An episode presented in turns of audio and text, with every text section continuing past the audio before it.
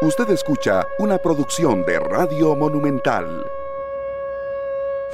Hola, ¿cómo están? Un saludo para todos, buenos días. Muchas gracias por estar en sintonía de la radio de Costa Rica en todas las plataformas de Monumental 93.5 FM y también a través de Canal 11. Hasta las 11 de la mañana estaremos con esta edición de viernes de 120 minutos. Durante la mañana o en horas de la tarde, Luis Fernando Suárez dará a conocer la lista de convocados para el amistoso contra El Salvador, que será el próximo 21 de agosto. No es fecha FIFA, no va a poder contar con legionarios, pero sí la base será del campeonato nacional que arranca esta noche con la jornada 5 del campeonato nacional en Ciudad Quesada. San Carlos contra Jicaral, que ayer el cuadro norteño daba ya el anuncio oficial de Douglas Sequeira como eh, nuevo técnico del conjunto sancarleño, lo del Saprissa que presentó a Julen Cordero y también a Carlos Villegas y lo de Liga Deportiva La Jolense que a las 10 y 30 de la mañana estará conversando con los medios de comunicación Luis Antonio Marín. Así que tenemos muchísimo para comentar junto a ustedes en las redes sociales, el debate, la opinión, la crítica, los comentarios de todo lo que se nos viene en este viernes cargado de información junto a Carlos Serrano, Andrea Aguilar, Eric Gasman, que dice, André, ¿todo bien? Buenos días. Todo bien, Daniel. Un placer de compartir con ustedes acá en 120 minutos, a los amigos de Monumental y también de Canal 11. Sí, una fecha que se vendrá muy interesante con algunos detalles. Vamos a ver si el Saprisa vuelve a la, a la senda del triunfo si el Herediano ratifica su buen momento frente a la Liga Deportiva Alajuelense y si el cuadro Manudo, pues de alguna u otra forma sale de esta racha de ocho partidos sin ganar. Parece extraño, ¿verdad? Qué, qué extraño lo de la liga, que hace tan solo dos, tres meses parecía un equipo invencible, 22 fechas sin perder, 16 goles en toda la fase regular y ahora es el equipo más goleado del campeonato. Le hacen goles en todos los partidos a la liga de tres para arriba, de dos para arriba. Y bueno, Luis Antonio Marín tendrá que responder esa y otras consultas más a partir de las 10 y 30 de la mañana. Expectantes también, don Eric Gasman de la lista que nos tendrá la Federación Costarricense de Fútbol y yo personalmente muy sorprendido, muy sorprendido con la decisión de Douglas Sequeira. Ah, no entiendo realmente, realmente me cuesta mucho entender el análisis de los, de los equipos y de los gerentes deportivos de cómo pues eh, se deciden por un técnico que ha fracasado en sus últimas presentaciones, que, que, ya ha demostrado, le cuesta muchísimo esa faceta, pero bueno, poco a poco vamos a ir hablando de eso y más. Don Eric Gasman, Langar. Saludos compañeros, amigos, oyentes y televidentes. Y yo creería que es también por decisiones de... Ayer creo que era Harry el que lo mencionaba, que había que negociar, ¿verdad? Hay técnicos que piden sus cosas y tal vez no se lograron poner de acuerdo. Al final optan por Douglas Sequeira, que será su primera experiencia en, dirigiendo en, primera división. No, con esa prisa ya estuvo y se llevó seis en la CONCACAF. Sí. Sí, pero fue interino, ¿no? Eh, estuvo con un par de partidos también. Como, técnico, como técnico oficial, esta será su primera experiencia bajo eh, el, mando de los Toros del Norte. Y pues bueno, habrá que darle el beneficio de la duda. Al menos yo lo voy a hacer. Vamos a darle el beneficio de la duda a Douglas Sequeira. Porque es que no sabemos qué pueda pasar. Al rato y nos sorprende. Claro. No, no le estoy tirando ni para arriba ni para abajo. Bien, bien, bien. Yo estoy ahí en el centro, con un 5. Déjenme yo tengo dudas. Yo, yo, yo, yo tengo demasiadas dudas. Saludos, Carlos. Buenos días a todos. Eh, saludos para los que están en Carlos sí lo va a defender. De 120 minutos. No puedo creer que Andrés Inverno en primera división ya traiga eh, la crítica y el, y, el cuchillo así en señalamientos a Douglas, pues yo creo que hay que darle tiempo a estos técnicos. Y más bien, a mí en lo personal, me parece una buena noticia que se deje de buscar a los mismos de siempre. Y ya estamos teniendo técnicos nuevos, técnicos que están teniendo sus primeros pasos en la primera división. Douglas Sequeira, eh, después de, de ser asistente del Saprisa y tomar su rol como como interino en algún momento, también hay que recordar que fue la mano derecha de Walter Centeno en el Municipal Grecia. Y Walter Centeno siempre dijo, es una de las piezas importantes, es un hombre que sabe de fútbol, que tiene buena escuela también. Eh, el solo hecho de haber pasado por, por Holanda lo hace tener buena escuela y creo que a este tipo de entrenadores hay que darle chances en la primera división para tener un nuevo eh, un- un- una nueva camada de técnicos, una nueva camada que nos pueda beneficiar a nuestro fútbol en cuanto a técnicos. Y ya que usted quiera seguir con los mismos de siempre, con los mismos de siempre, entonces no se le da la oportunidad a un técnico nuevo. A mí me parece que lo de Douglas Sequeira, bien por San Carlos, que toman la decisión y que se arriesgan a colocar un técnico que puede o fracasar o puede ser exitoso. Hay que darle eh, la A, a- a mí no me sorprende porque hace una semana Carlos estaba defendiendo a Carevic, entonces va a defender a Douglas Sequeira. Y- pero lo lo de Douglas Sequeira. No, y ayer pidió al Mundo Quesada en la selección. Ok. Pero defenderlo de qué? A Douglas Sequeira. Sí. De, claro, de que hay que darle el respaldo, de que hay que esperar, que, que ¿qué ha dice hecho que es mal un técnico nuevo. Que ha hecho mal él en primera división. No, que ha hecho bueno.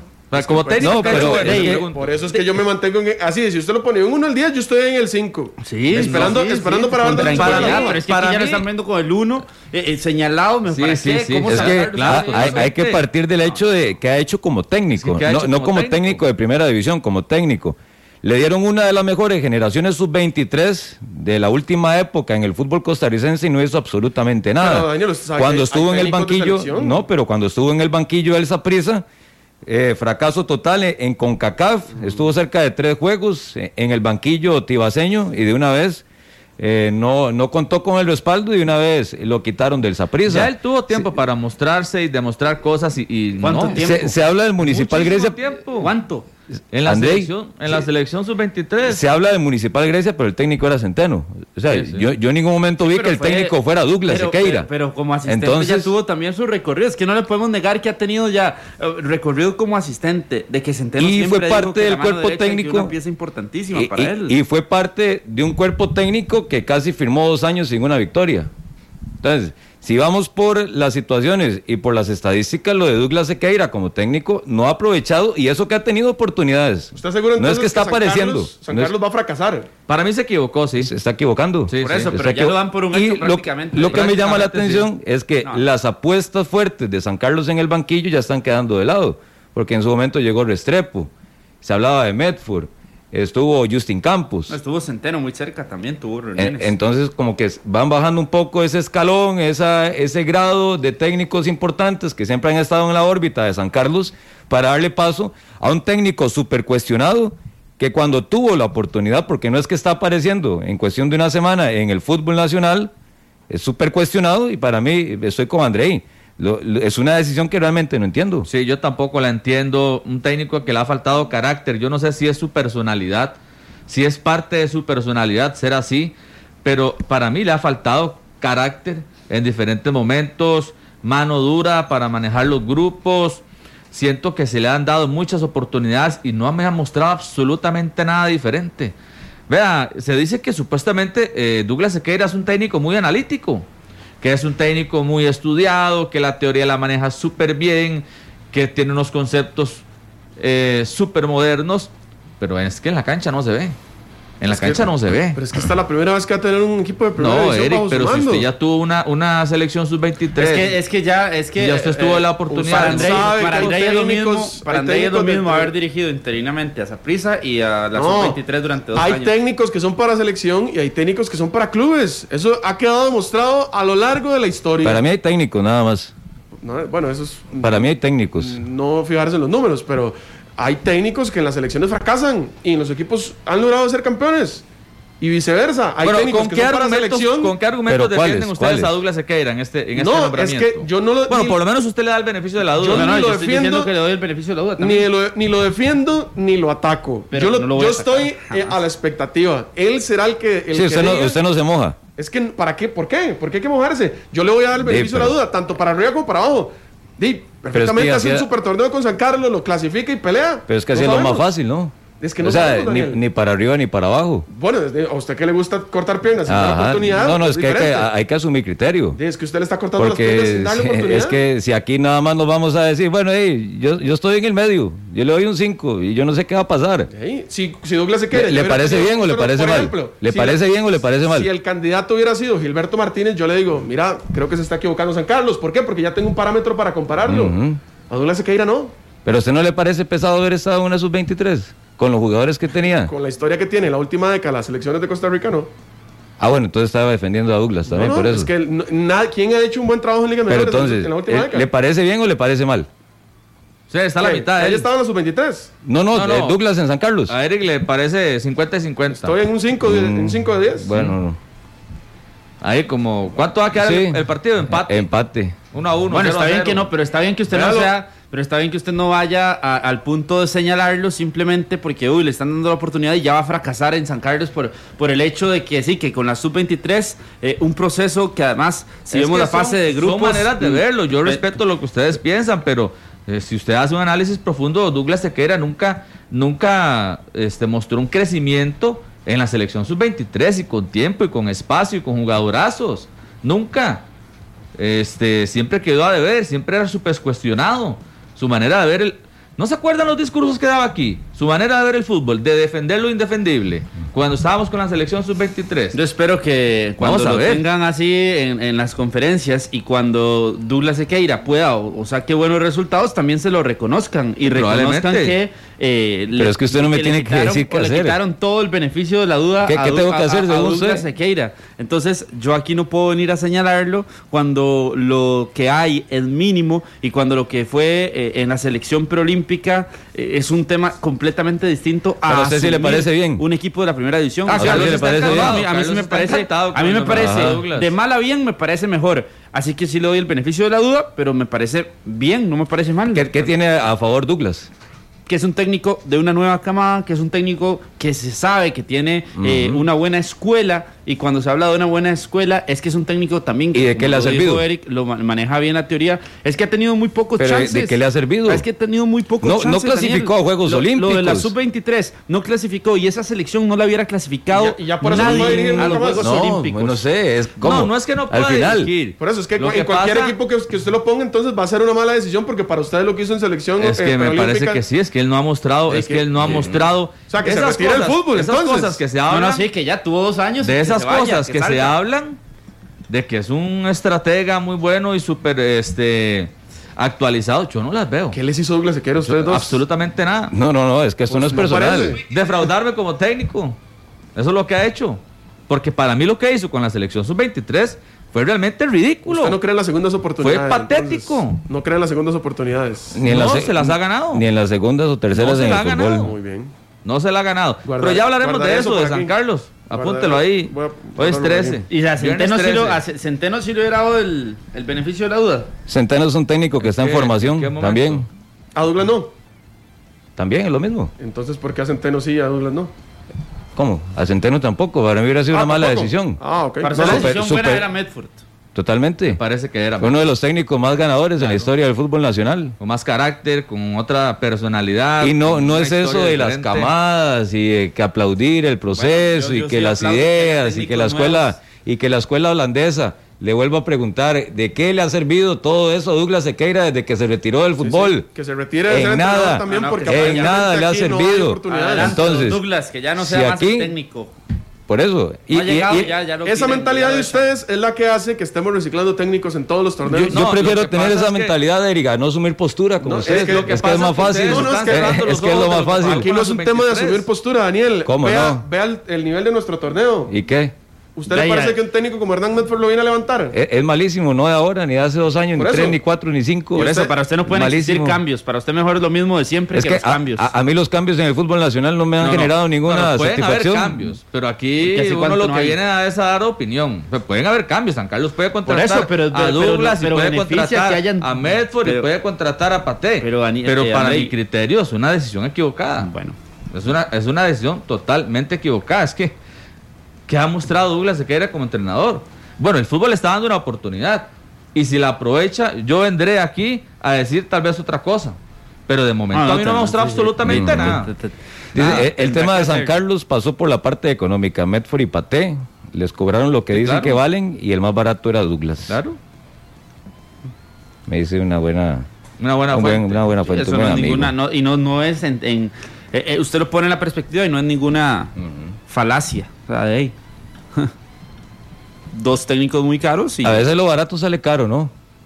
Y, y en el fútbol no hay cuestión de esperar tres, cuatro partidos, que muy bonito como habla, como dirige, pero si los resultados no llegan, es un equipo que ha venido a menos en los últimos torneos, que ha sido más noticia de la parte disciplinaria en su momento, de la separación de futbolistas, que eh, los resultados no se le están dando para nada, así que es una decisión con un riesgo muy alto para San Carlos, pero muy, muy alto, que habrá que ver cómo le va sobre todo eh, en esta primera vuelta de campeonato, porque no hay que olvidar que apenas vamos para la fecha 5 de la apertura 2021, así que lo de Douglas Sequeira... Y un sí, no, camerino, no. Daniel, que le costó manejarlo a Justin Campos.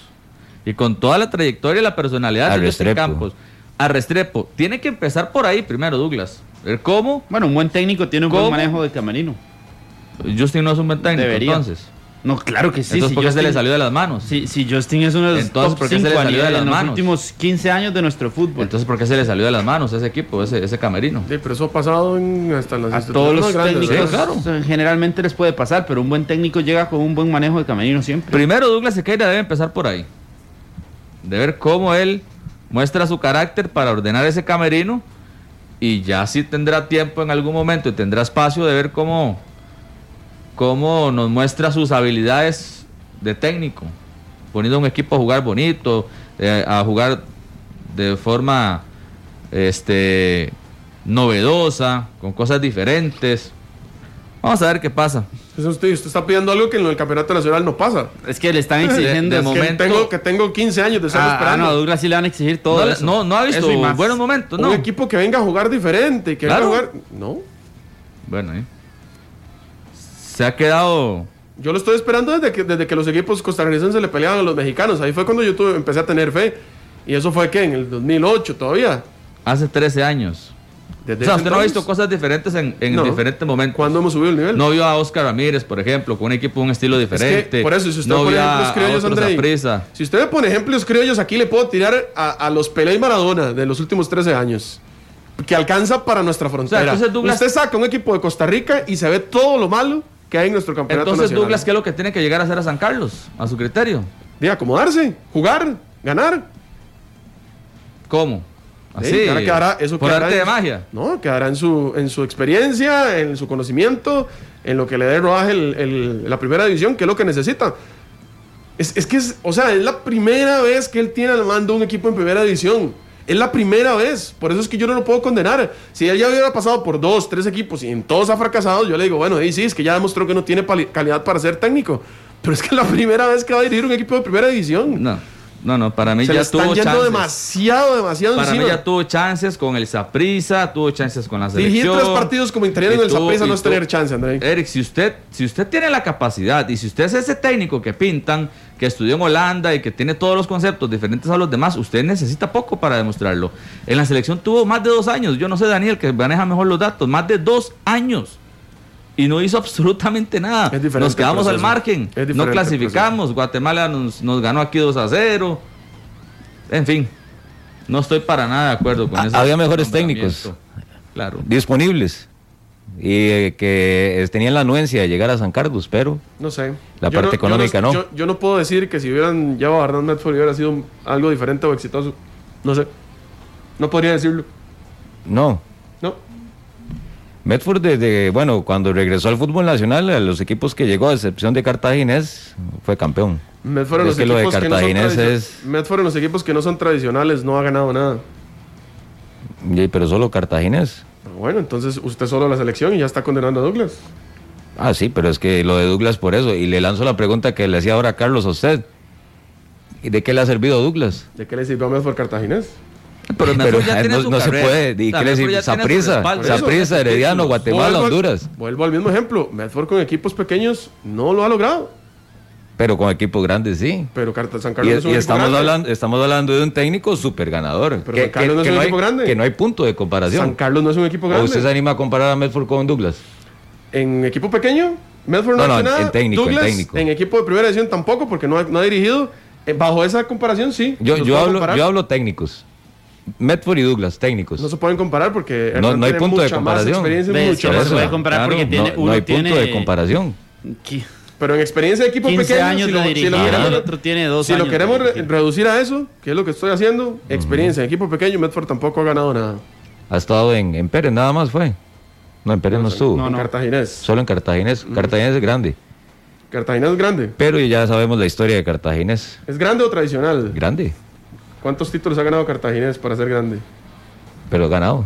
¿Cuántos? ¿Y hace cuánto? Sí, no, pero es que entrar, entrar en esa discusión nos van a dar aquí las 11 de la Sí, mañana. Entrar en esa discusión, sí, creo que tenemos sí. que pedirle un espacio ahí los amigos de Noticias Monumentales. Pero. Estamos aquí para opinar, estamos aquí para emitir porque- criterio. de- sí, porque- por eso, ya yo dije. Yo, yo sí emito criterio, para mí es grande, para usted no. Para mí no es grande. Para usted se, se mantiene en un 5 en un 50% con Douglas, para mí es mala la decisión. Eh, muy bien.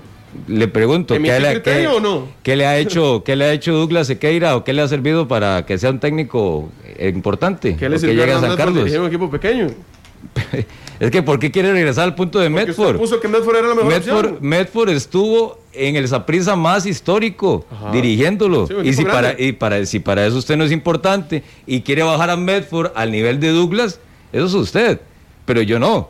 Y si usted quiere nada más centrar la carrera de Medford en un equipo como el Cartaginés y bajarle todos los demás méritos que tiene Medford, yo, yo no voy a entrar en esa discusión porque me parece que no va. Pero emití Pero- criterio.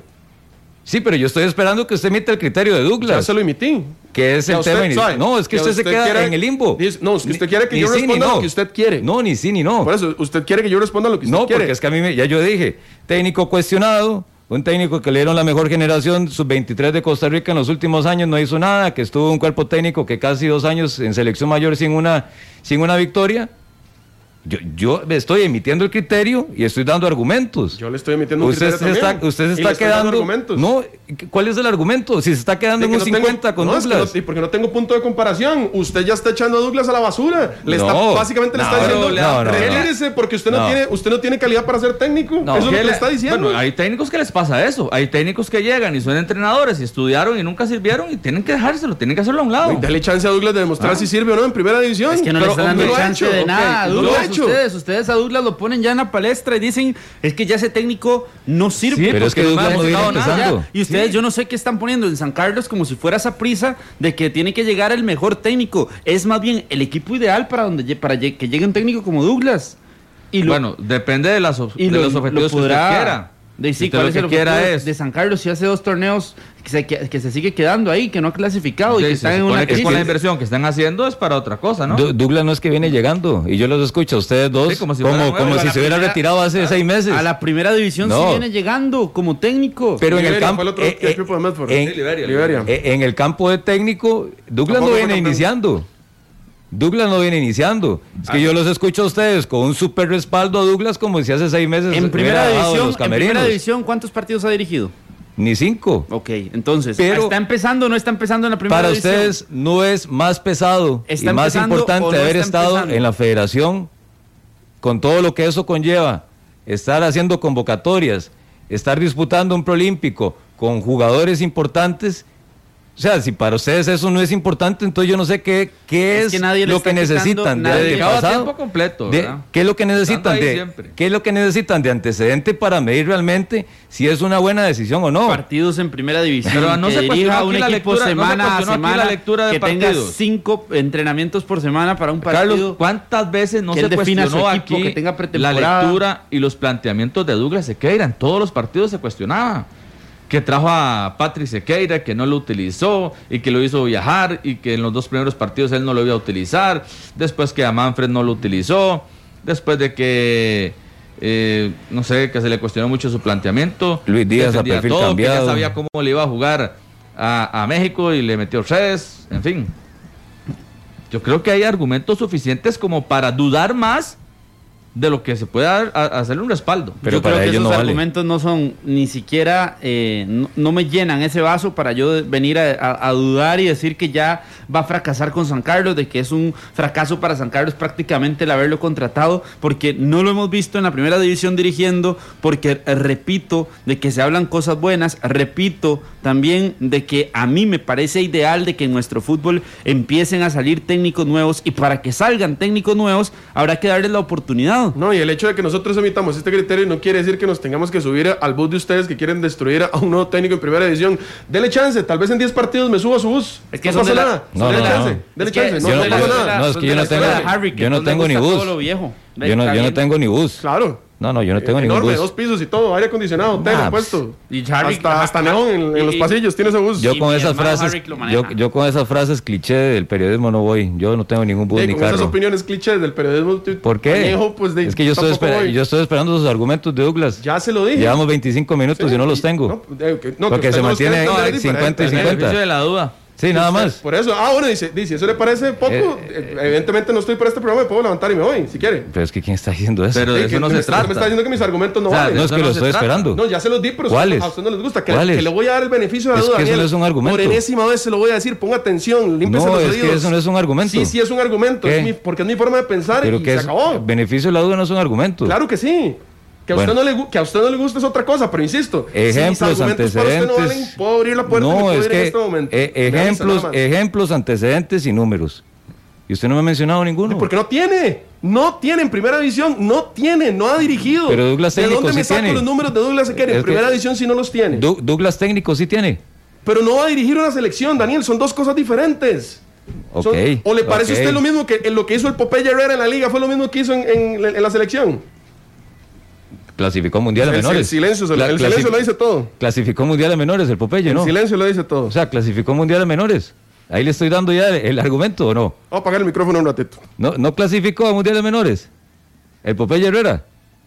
O, Ahí hay o es- estilos de técnicos, o estoy diciendo alguna mentira? Pueden ser formadores, hay entrenadores que pueden A ser de Chile, liga menor. a Chile, Me- a me Corea. que hay diferentes, hay diferentes estilos de técnico. Por eso, yo no pero sé cuál será el de Douglas. Hay técnicos que en selección han tenido fracasos y en clubes han sido exitosos y viceversa. Hay técnicos que tal vez no han sido tan exitosos en clubes, han llegado a una selección y sí han sido más exitosos. Y, y, eso son formas, de, son situaciones que pasan. Igual que hay jugadores que juegan mejor en equipo grande y que hay otros que les pesa la camiseta de equipo grande. Entonces, en O este que no están caso, preparados en este para un equipo grande. habrá que darle el beneficio de la duda a Douglas para que se ponga la camiseta de un equipo, para que dirija en un equipo de la primera división y pueda guiarlo. Y nos daremos cuenta si realmente entonces, no como técnico no, pero creo que para eso hay que darle ese chance, esa oportunidad y mezclar y tener caras nuevas en nuestro fútbol como técnicos. No veo por dónde ustedes se van quedando y se van quedando y se van quedando y se van quedando y entonces ustedes se van a quedar siempre con lo mismo de siempre y con lo mismo de siempre y con lo mismo de siempre y ya hay fórmulas que no, no han funcionado, que no están funcionando. Pero hay muchas que han funcionado. Y vayas al, al torneo anterior. ¿Quién llegó? Uno de los de siempre. Mauricio Wright a esa prisa. Ajá. Vámonos entonces. campeón. a- vamos al torneo de el clausura, donde es campeón San. Carlos en el 2019. Llegó uno nuevo y fue campeón también. En sí. el- hace, hace un año llegó uno nuevo al fútbol costarricense y fue campeón. ¿Quién? Andrés Carevic. Ah, pero le costó. Pero, pero fue O sea, tuvo pero- un aprendizaje bueno, en dos, bueno, tres torneos. Bueno, pero No, fue, por eso, pero fue es campeón que y era si una cara nueva. Si usted me dice que fue de entrada, Pero era una cara nueva también. De- Walter de- Centeno, que es una cara nueva, vino a ser campeón también. Pero ya tenía su- esos su mismos proceso. siempre que usted quiere poner en la mesa, yo me pongo a ver los números en los últimos años y ya no me dan la misma seguridad o la misma certeza. Y por eso creo que a la hora de hacer un cambio. Pero yo creo que pero el es que hay que, hay que dividir que es de entrada. Claro. O sea, es si que es técnico de entrada exitoso, es lo de Luis Antonio Marín, nada más. Lo de Medford. Digamos, En Medford el cuando- 2005, Cuando, sí, cuando se 2004. retiró y empezó. Por eso ve que, nueve, ve, Ajá. ve que cuando se han creado nuevos eh, ciclos de entrenadores Sí, pero han sido exitosos. de- demostraron en cambio hay otros que se mantienen dando vueltas en la primera división y hace muchísimo tiempo no ganan. Demostraron capacidad desde un principio. Sí, Manejo del grupo. para Medford, Justin, eh, Javier Delgado. Para mí Douglas, Oscar Ramírez. para, mí de- Douglas eh, ha demostrado como cuando fue eh, asistente de Walter Centeno en la preolímpica tuvo distintas situaciones que al final sí fue un fracaso, pero de la misma forma yo no le voy a quitar el beneficio de la duda ni, ni le voy a quitar la oportunidad que pueda tener a la hora de dirigir un equipo en Entonces primera todo lo que, entonces, bien todo lo por que hizo Douglas, Grecia bien con Paté que llegue a primera división. se debe en gran parte a Douglas. Eh, si usted recuerda lo Eso es lo que yo entiendo. ¿Cómo, después- cómo, cómo usted este, nos demuestra eso? Porque el mismo Centeno siempre lo dijo. En las conferencias siempre lo decía. Siempre. Pero él mencionaba que más que todo era la parte defensiva, lo que Claro, trabajaba bueno, pero, pero, pero igual, eh, Y pero que igual lo mencionaba, le daba el mérito que le, Le dijo que era un enfermo entre, en, en buenas, sí. en buenas, que en buenos términos, que que, era, que lo llamaba a cualquier hora y, que, estoy viendo partido. pasó eso fue que después se va Douglas a la Federación Costarricense de Fútbol por una oportunidad estando en el mismo Municipal Grecia. Entonces yo sí le quiero dar la oportunidad, sí me parece que los técnicos nuevos pueden marcar una diferencia, que se ocupan técnicos nuevos que que tengan buenos estudios, que tengan buenas eh, herramientas para trabajar. Y ahí está Douglas. Entonces yo sí creo que hay que darle la oportunidad. Para mí técnico es técnico. Y si ya fue técnico en la Prolímpica, para mí dice mucho de la calidad, la pasta, las condiciones Entonces, que ya no y los puntos débiles que puede llegar a tener. Y yo insisto en que además de todo eso que he dicho y los argumentos que he puesto en la mesa, entonces tras de todo digo, San Carlos no es Aprisa, San Carlos no es Alajuelense, San Carlos no es Herediano, San Carlos Pero no es en algún momento, Carlos, y usted que también lo sabe bastante, en algún momento San Carlos ha querido pintar ese panorama en la primera Bueno, división. bueno, pero se han ido- pero se con han la ido- parte económica, se han el ido poderío, quedando- se han ido con quedando- los refuerzos, se han, con ido, los técnicos. se han ido quedando, entonces es el momento de que bajo su realidad vuelvan a poner eh, todo en la perspectiva que es, vuelvan a tratar de acomodar todo y que Douglas sea el guía. Entonces Si la lo que realidad están es haciendo, diferente, que la- realidad es diferente para San Carlos. Porque ya se dieron para cuenta. Douglas también como técnico. Es no es lo mismo llegar a dirigir un equipo como San Carlos que ir a dirigir a Saprissa o que ir a dirigir a la Juelense. Porque- Entonces me parece que lo hace bien para, le hace bien a Douglas. Que eso es lo que habría que preguntar, que si ya llegaron un momento y a un punto de esa administración y de esa inversión, que ya lo detienen. Porque se ha invertido mucho dinero y muy pocos resultados. Van a probar la Y- misma fórmula, una fórmula muy similar a la que los hizo exitosos con Sí, porque Marín, con- confiaron en Gustavo que Martínez. venía de ser asistente. Sí, pero confiaron en Gustavo. Martínez. Bueno, pero Y no le salió. pero fue porque otra opción que tenían se les cayó. Antes del torneo. O ayer- el en medio torneo pasado. torneo, en medio torneo, el torneo anterior. Mm, sí, pero entonces al final, si lo de Douglas Sequeira, porque lo, lo de San Carlos también se puede discutir, porque San Carlos hace año y medio, dos años, No, de San Carlos. quería pintar ese panorama de que No, no. eh, el dinero muchas veces no era el problema porque se podía fichar y se podía traer jugadores importantes y tantear cuerpos técnicos Aquí que han estado en otros equipos. Aquí pusimos el tema hace dos, tres días de cuál era el- la situación que se daba en San Carlos que los había detenido en ese progreso que estaban teniendo en algún momento y que cuál era el motivo para pensar en que San Carlos había pasado de ser campeón en un proyecto que se pintaba a mediano y largo plazo a ser de un equipo más, un equipo que se cae, un equipo donde las figuras no reaccionaban, un equipo que contrataba nombres, pero nombres que no simplemente no aparecían y que no aparecen todavía. Entonces, eh, barbas en remojo y yo creo que lo que están tratando es de encontrar una nueva fórmula y con Douglas Sequeira eh, de, pues tendrá el chance y tendrá la oportunidad. Bien por Douglas. A mí me parece Y bien por San Carlos bien. también. Y bien por San Carlos, que se arriesga también. Que si, está, si es un momento para tomar riesgos. No, no, Igual, igual, eh, de es un igual torneo forma, que- Es un criterio, y si para mí no ha demostrado grandes cosas como técnico, para mí... No, no, eh, exacto. Yo, yo claro, le, yo le ¿verdad? respeto, no, no, no, es- hay que enojarse, ni mucho menos. Para mí, no, no, no ha Eh, hecho... eh, es un torneo, nada es un semestre que no define descenso. Sí. que por ahí puede trabajar, entre comillas, pongo tranquilo, Douglas Sequeira, pero tampoco puede estar eh, con esa confianza o esa plenitud de que no va a pasar absolutamente nada, porque los resultados y la apuesta, y sobre todo la necesidad deportiva que tiene este equipo en resultados y en mostrar elementos diferentes en el terreno de juego, va a tener que empezar de una vez con, con Douglas Sequeira. Hoy Escuché dirige Fran Carrillo. Escuché la palabra descenso en su frase Sí, anterior. que no se Claro, juega descenso. este ¿eh? semestre no se juega descenso. Porque habría que pensar en descenso cuando llega un técnico Porque nuevo. usted sabe que a que los equipos en el segundo ¿Tan torneo así? intenten. Mm. recomponer, no, porque le voy a explicar. Los equipos, cuando en el segundo torneo, que sí define descenso, intentan recomponer, ¿qué es lo que vuelven a ver? Los puntos que perdieron y en la posición que quedaron en el primer torneo.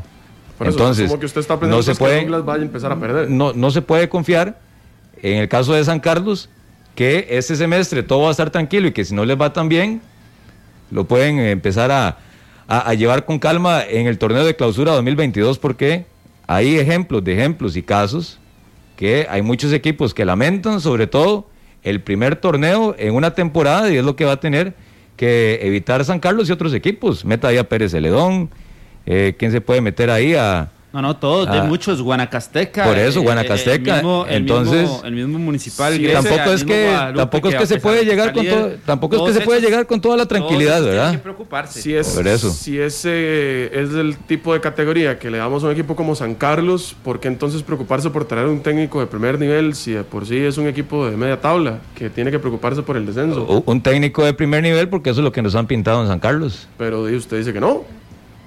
Que ya, Pero, está, eh, ya está poniéndolo para preocuparse por un tema de descenso. cuando Claro, que yo supongo se está haciendo la- yo- yo hago- Porque yo si hago la advertencia. llevando es porque creen y confían en él. De ahí a que el análisis que tal vez yo pueda hacer o pueda hacer Luis Carlos, ¿verdad? Es el, Luis Carlos Chacón. el presidente de San Carlos o el propio... El propietario, este, porque el presidente don Sergio Sí, don Chávez. Sergio y, y Gustavo Pérez, ¿verdad? Gustavo Pérez, el gerente deportivo. Este, pues si ellos creen en Douglas, perfecto, me parece bien. Ven el fútbol de otra forma, creen que es el técnico indicado para, para este proceso. Pero yo personalmente, yo no puedo confiar en un técnico que lo que ha hecho es mostrar carencias en ese puesto. Que le han dado oportunidades, muchas pocas, pequeñitas, grandes, y no las ha aprovechado. Solo una ha tenido espacio. Un- ha tenido espacio. Solo una oportunidad. A veces el vagón solo pasa una vez, Carlos. Bueno. a veces el tren solo pasa una Viene- vez. Y viene no- llegando para si Douglas. usted no demostró. No ha pasado, no ha pasado. Para mí ya pasó. En primera edición no le ha pasado. Viene llegando apenas. Hay distintos Para mí, vagones que Le, Para le- mí le pasó un vagón realmente. más grande todavía, Claro, que es el de la selección. El primero. Ujú. Imagínese. Más bien empezó al, al revés, ¿no? Ah, pero así están empezando los técnicos ahora.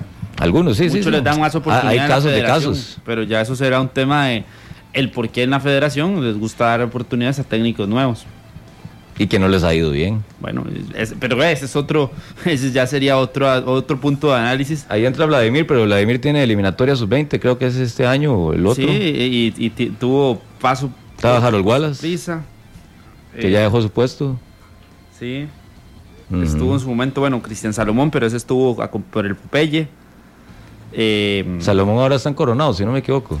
Salomón en había- Uruguay. en Uruguay, pero estuvo en Barrio México, estuvo en. Escazuseña. Que es la herencia del Popeye que nos quedó. Sí. Es la herencia del Popeye, acá A en los el equipos país. que ha tenido los ha llevado a finales de Liga de Ascenso, Salomón, y estuvo a las puertas, estuvo a nada de firmar con Grecia.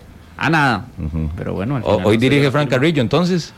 Junto a Víctor Abelenda. Víctor Abelenda. Abelenda va a seguir, me parece que sí. Bueno, no ha habido ninguna comunicación. Ayer en un escueto comunicado de prensa, tres líneas, cuatro líneas Re- de San Carlos. Recientemente había llegado a Belenda, a San Carlos, había regresado, había estado antes, se había marchado, estuvo un tiempo en Jicaral, eh, Víctor Abelenda, y retomó su presencia en San Carlos, exju- exjugador de, de la institución, y que regresó, seguramente si no queda en el primer equipo acompañando a Douglas, pues estará eh, en ligas menores y demás, pero creo que se va a mantener a Víctor Abelenda. Habrá que esperar también con quién llega Douglas como asistente, a quién va a llevar Douglas de asistente técnico. Creo que también es una buena disyuntiva que puede entrar por ahí.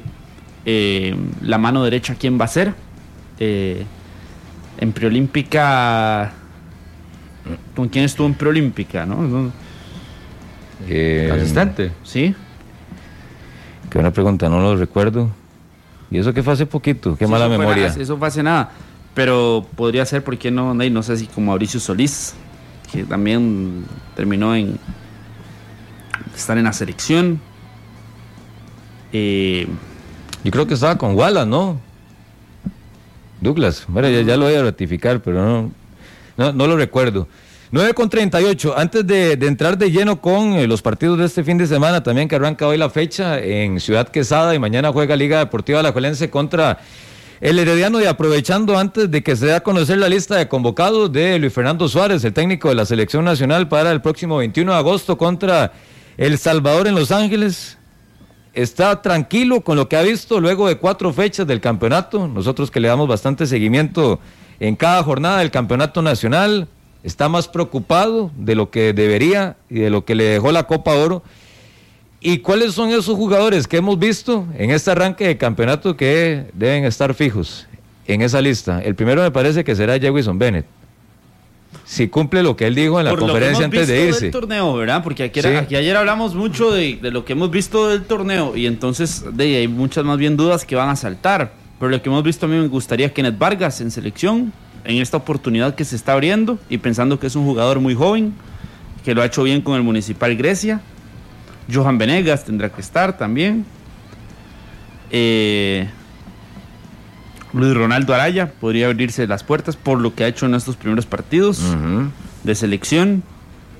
El caso de Jelsin que regresaría seguramente.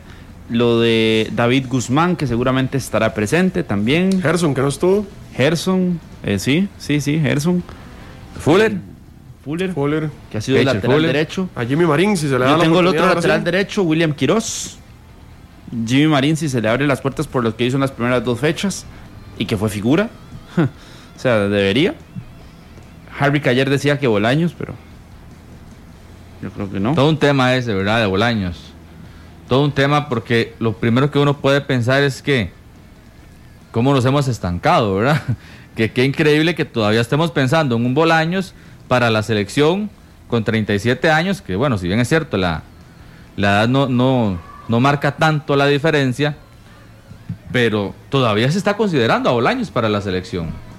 Y si usted me va a decir, bueno, es que ocupa Bolaños para jugar en Panamá y probablemente ya pues no vaya a ser parte de la eliminatoria, incluso uno hasta lo podría aprobar. No sé, si a Daniel le parece como este insólito llevar un Bolaños para la selección de Costa Rica, ahora el juego contra Panamá, por ejemplo, o no sé tanto para el, para el amistoso contra El Salvador, pero ya pensando en una eliminatoria y vol- volver a voltear a estos nombres es que Es que eso que de decir, Usted, eso va, está- va a está tener, difícil. usted va a tener que llevar a los que estén destacando en estas cuatro fechas y que es la base local, o sea, no hay quite, porque no es fecha FIFA, así que no puede llamar a ningún legionario tampoco integrantes de la MLS, así que nada más del torneo nacional. Y, y si en el torneo nacional, que yo le quito la edad y le pongo el nombre, porque no se le puede quitar el nombre, y si está destacando... no, y el es- nivel, el rendimiento. por eso. Eso O sea, no Y si quita- es base local y si está para jugar, di, hay que llamarlo. Nosotros tenemos que ajustarnos a nuestra realidad y nuestra realidad, André, y es lamentablemente esa que usted está poniendo, y es que hemos, nos hemos quedado estancados.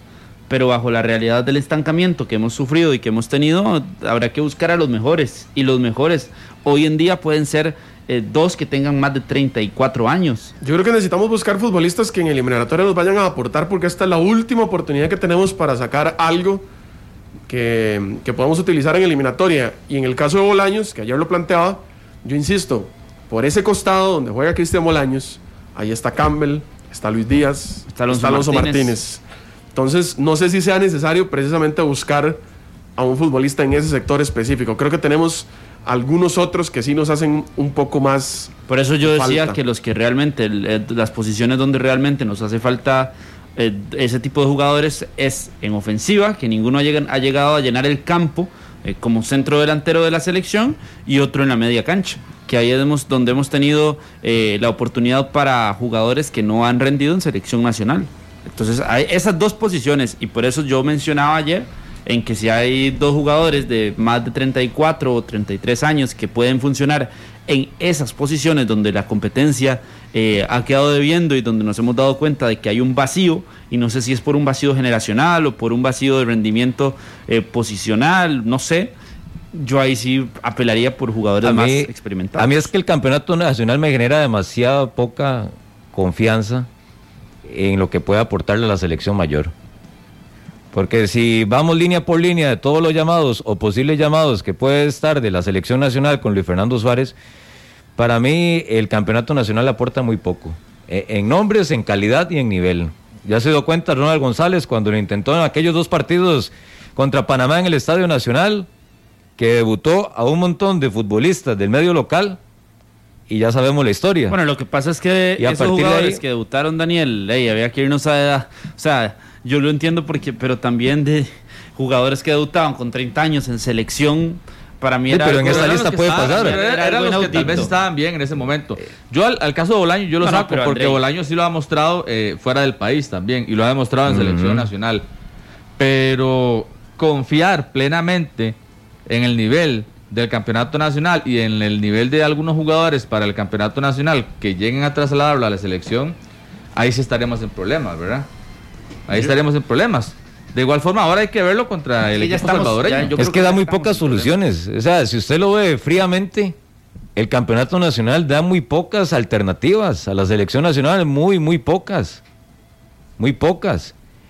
Carlos menciona lo de Luis Ronaldo Araya, pero lo de Araya que son dos juegos, juego y medio.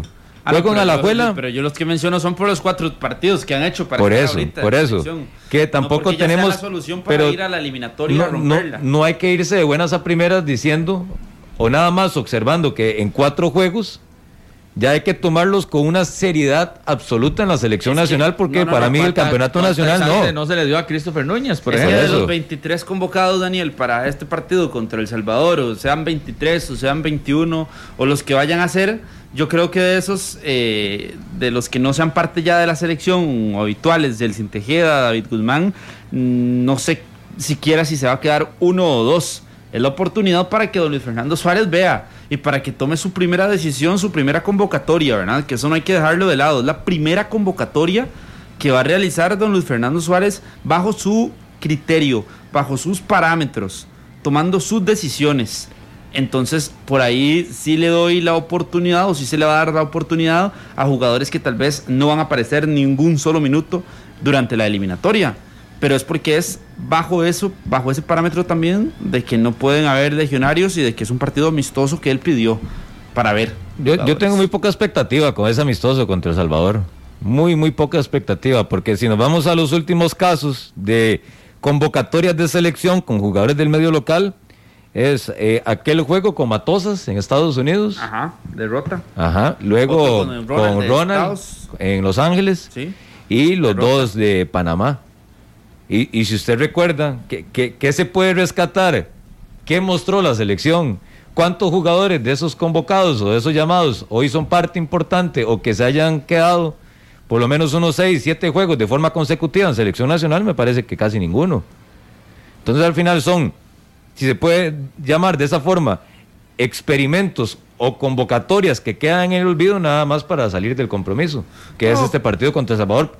Sinceramente, yo tengo muy poca expectativa de lo que puede presentar esa selección contra El Yo Salvador. tengo expectativa dependiendo de la convocatoria que vayamos a ver. Si es una convocatoria eh, con jugadores nuevos, pero nuevos en que estén rindiendo en campeonato nacional, como punto número uno.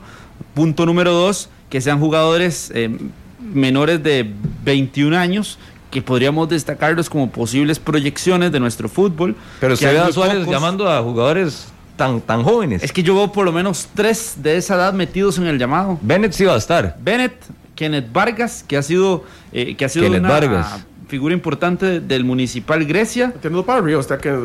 Sí, es que me parece que lo ha hecho bien y lo he visto con buenos movimientos, tiene Aportaría- gol, ha tenido vuelvo- goles. Yo vuelvo a mi punto, ¿aportaría en eliminatoria? Lo que pasa, pero es que Eric, usted trajo aquí ayer a Orlando Sinclair, para mí sería No, mejor no, la, no, deci- Eso la fue un decisión. comentario de un oyente y le dije que yo no estaba tan Para seguro. mí sería mejor la decisión de, de Kenneth Vargas que de Sinclair, por ejemplo, que ya tiene 22, 23 años. Es que yo, yo todavía Vargas no la tengo tiene clara. 19 años, pero creo que la 18. convocatoria tiene que ser pensada en eso. ¿De qué nos sirve ir a dar repartir oportunidades como lo hizo Ronald con los partidos contra Panamá solo porque sí? No, o sea, pero es de- que- deben ser futbolistas que vayan a aportar Pero en es que le voy a recordar la, le voy a recordar la- el llamado de Ronald a- contra Panamá. Eh, Starling Matarrita, Joycel Wright, el mismo caso. Eh, en su momento estaban destacando en bueno, el pero campeonato vea, nacional. pero vea la edad de esos jugadores. Brian López estuvo. Pero, pero ninguno, Brian pero López, que por cierto jugará pero con es el que ninguno logró. Yo creo que de las oportunidades que Ronald dio en esos partidos, el único que se ha salvado es Jefferson Brenes, por ejemplo, el volante del Herediano. Y pero que para yo muchos- estoy con Eric pero- en el caso de que de que no se puede hacer llamados de, de gente muy nueva. O sea, tiene que no ser gente pero para este partido tenga- sí. Es que ¿a quién vas a llamar es- para es- este es que- partido? es que Entonces, ¿a quién último- llevamos para este No, es que partido? Entonces se convertiría en un partido, como dice Daniel, que es solo un- para hacerlo y ya. Claro, Por eso, no, no, no. que ya Es que yo le- es que también estamos hablando de que seguramente convocará a Leonel Moreira, de que Sí. convocará a David Guzmán, Sí. a Johan Es que Venegas, tienen que ser, a Brian Reese, eh, convocará a Alonso Martínez, pero los otros campos usted tiene que rellenarlos con jugadores de campeonato pero nacional usted no y puede jugadores que puedan tener proyección. hacer eso. Pero usted no puede hacer un relleno. Bueno, usted no puede rellenar. Pero serán porque son los mejores que hay de momento en nuestro campeonato. Entonces, para eso que no se haga el amistoso, más No, fácil yo le para entiendo, usted. Carlos. Lo que pasa es que usted no puede llevar 11, 12, 13 chamaquitos a la Es que selección. cuántos son hoy de habituales del, del campeonato nacional en selección. Usted tiene que pensar en que estos ¿Cuántos? jugadores No, que va a llevar hoy le pueden servir en el partido contra Panamá. ¿Cuántos de estos jugadores de campeonato nacional son regulares en selección? ¿De cuáles? ¿De cuáles? De, cuáles? los que tenemos en, en- en- en el campeonato nacional. Ey, Sí, es que ¿Cuántos son? Imagínense. Joder. Por eso, entonces, ¿qué si se hace los con el resto? consolidados, Si los consolidados todavía no tienen un espacio fijo, consolidados digo yo en, en convocatorias, en el 11. Por eso, ¿qué se hace con el podemos resto? confiar en los que en los que van a estar ahí recibiendo sus. ¿Qué, sus qué hacemos con, minutos. ¿Qué hacemos con el resto de campos? Pero ¿cuál resto? Es que no, tampoco es que van a sobrar muchos, ¿verdad? Si usted repasa todos No, los pero es que futbolistas sí que, sobran, están. sí sobran bastantes. Por No, ejemplo, no, no, no, para nada, Laterales izquierdos, ¿a quién llevas? Jay, Sí, bueno, la- la- esa es, una, esa es posición que, que- de las que yo me refería ayer, que hay que buscar precisamente para un apoyo en selección en, en eliminatoria. Lo que pasa es que yo creo no. que eso, eso es una posición, por ejemplo, que en eliminatoria no vamos a tener problemas. Los centrales, hablamos de que Duarte está fuera, de que Calvo está fuera. Entonces hay que buscar dos más de campeonato Va a nacional. venir lógico. probablemente Aaron Salazar, va a estar Waston, Pipo va a va a estar estar. Pipo. Ajá, tres, uno más. José Gabriel Vargas no.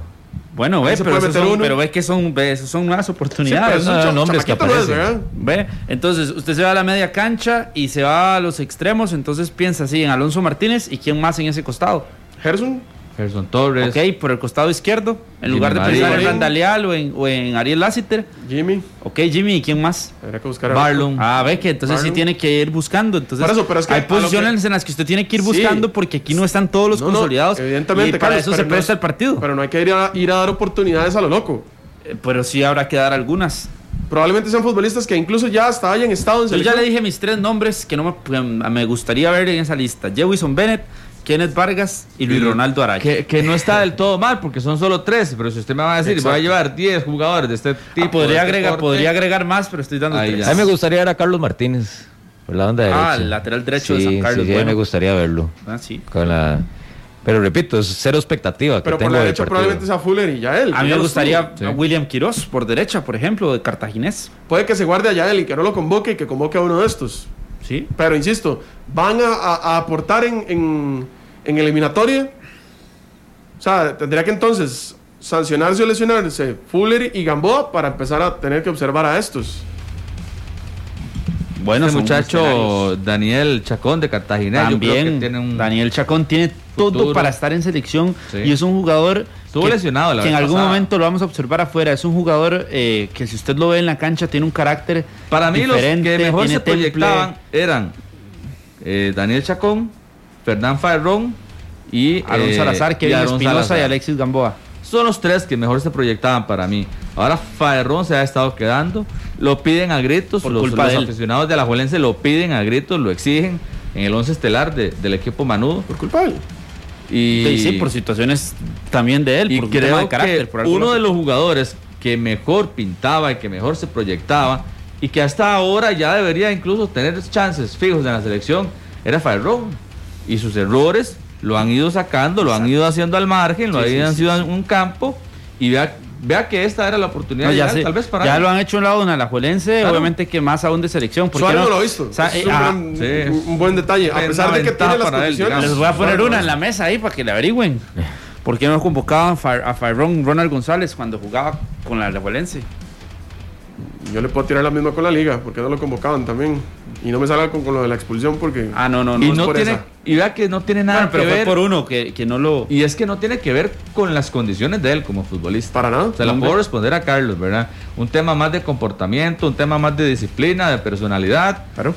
eh, es lo que no le dio chance a él en, la, en el espacio de Ronald González. Y no por sus características como No, jugador. no, no, no, que me no. parece es un jugador que tiene bastante. ¿Cuál es, la mejor, virtudes. ¿Cuál es la mejor publicidad en la vida? De boca en boca, ¿no? Claro. Y la todos la saben que en el fútbol- recomendación. nuestro fútbol es tan pequeño, nuestro país es tan pequeño, que usted se da cuenta de todo. Hay que escuchar las dos versiones también. Sí, sí, sí. no, no, yo le estoy diciendo lo que podría... por lo Ya que estuvo habilitado, por ejemplo, Estuvo Farrón en- para, en para aquí. jugar el próximo. Estuvo en la banca el, el partido anterior. Va a ser muy complicado Miércoles. que juegue este torneo. Jugará minutos porque tiene que cumplir un contrato, pero es complicado que tenga. Pero vea que entonces, o sea, si hay, si hay oportunidades que tienen que darse por la, por la misma situación. Yo lo de los guardametas, veo a Moreira, veo a Aaron Cruz y me falta uno. Entonces, si me baso en el torneo, ayer lo dije y lo vuelvo a decir aquí. Alfonso Quesada. Alfonso Quesada es el portero que tendría que estar, o Alejandro Gómez, o Alexander Lescano, que es un portero de 19 años también. Lástima- ahí lástima- sí, ahí sí, yo tal vez llevaría a un. A Lescano. A un juvenil. Lástima a Briseño, ¿verdad? Que bueno, fue el que llegó a la lesión. Copa Oro, pero no, no ha posible jugar. Ahí sí, porque esa es una posición que va a ser muy complicado que juegue. Pero Sí. se necesita que también vaya agarrando experiencia en selección alguien de proyección. Alexander Entonces, Lescano es portero de selecciones nacionales, portero Ahí de sí yo selecciones. llevaría un juvenil, portero de selecciones menores, fue el portero titular en el torneo de la UNCAF Sub-18 que se, se realizó en el 2019. Ese fue el portero titular de la selección. Eh, Daniel Chacón, por cierto, era el capitán de esa selección. En esa selección estaba Jewison Bennett, si no me equivoco, estaba Kenneth Vargas en esa selección.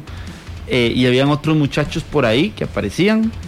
Eh, yo creo que esos son los que si se les va a dar oportunidad a jugadores distintos, tienen que ser de 21 para abajo. Y que si se van a llevar de experiencia, se lleven dos que puedan marcar una diferencia en puestos donde sí se puedan necesitar en eliminatoria. Y ahí uno va acomodando un poquito el, el, el- el barco. Va a generar mucho debate, me parece, esa lista. Y vamos a caer a la misma pregunta. Si entonces no es ese, ¿quién? Es que no hay. No, exacto. es- Entonces sí, eh, va a haber muchas opiniones diferentes de esa lista de convocados de la selección nacional que viaja el próximo jueves. El próximo jueves va a viajar la selección a Los Ángeles para enfrentar ese compromiso. Y para todos aquellos que están pendientes, y los juegos del 5 de septiembre contra México y el 8 contra Jamaica se van a jugar con público, bueno, a lo interno del Comité Ejecutivo de la Federación Costarricense de Fútbol van a esperar sobre todo los primeros días de la próxima semana, que la próxima semana ya es decisiva, definitiva, porque organizar un partido de este tipo, de eliminatoria, con CONCACAF, con todo lo que tiene que ver con eh, la selección visita, todos los protocolos es, es bastante complejo, así que eh, en los próximos días ya se tomará una decisión, a la espera también de algún comunicado del Ministerio de Salud, pero sí, eh, a lo interno del Comité Ejecutivo todavía están a la espera, Incluso, no quieren Daniel. descartar ni tomar una decisión a hoy. Incluso para el Rommel Fernández, yo no sé si ya está para el partido del 2 de septiembre está habilitado Sí, el sí, tema sí. del público. Sí, sí, sí, era un poco, era como un porcentaje. 20%. Era un, era un 20, pero se Un estaba porcentaje. tratando de, de incrementar Pero- a un 80%. Ok, pero vea las restricciones que hay que tener para ir a Panamá. Aunque usted esté vacunado, Prueba, usted prueba. tiene que hacerse prueba y tener una cuarentena por lo menos de tres días. o- En caso de que salga positiva la prueba. Y, y aunque usted está vacunado, si usted tiene ya Sí. la primera dosis y usted tiene las dos dosis, las dos dosis, pues obviamente tienen que llevar ahí el documento. Pero no va a ser nada, nada sencillo ese No, no. tema de logística. Y que para se están abriendo partidos. muchas oportunidades para ticos. Le van a dar mil entradas de momento a la federación, me parece, o a los ticos. Eh, Yo a- hablaba con Elgin Hernández, nuestro claro. buen amigo allá en Ciudad de Panamá, en el- la ronda previa, donde Panamá estuvo contra Dominica, eh, 7 mil aficionados estuvieron en el Rod Carriú. en el Rotary, sí. Sí, así que eh, una cifra un poquito más alta, seguro es lo que va a estar en el, en el Rommel. En primera instancia era un 20% que eran, eh, si no me equivoco, tenían previsto 4 mil personas, Voy a- 5 mil tiene entradas. que ser un 5,000 poco más. entradas, Voy a hacer un paréntesis nada más y para demostrar que esto simple y sencillamente es fútbol y no hay nada personal, nos solidarizamos con Douglas Sequeira. Eh, pues reporta el equipo de San Carlos que hoy estaba ya programada la primer práctica, pero lamentablemente falleció su señora madre. Así que lamentamos profundamente lo que ha sucedido en la familia de Douglas Sequeira y de Alejandro, que también la ha estado pasando un poco difícil.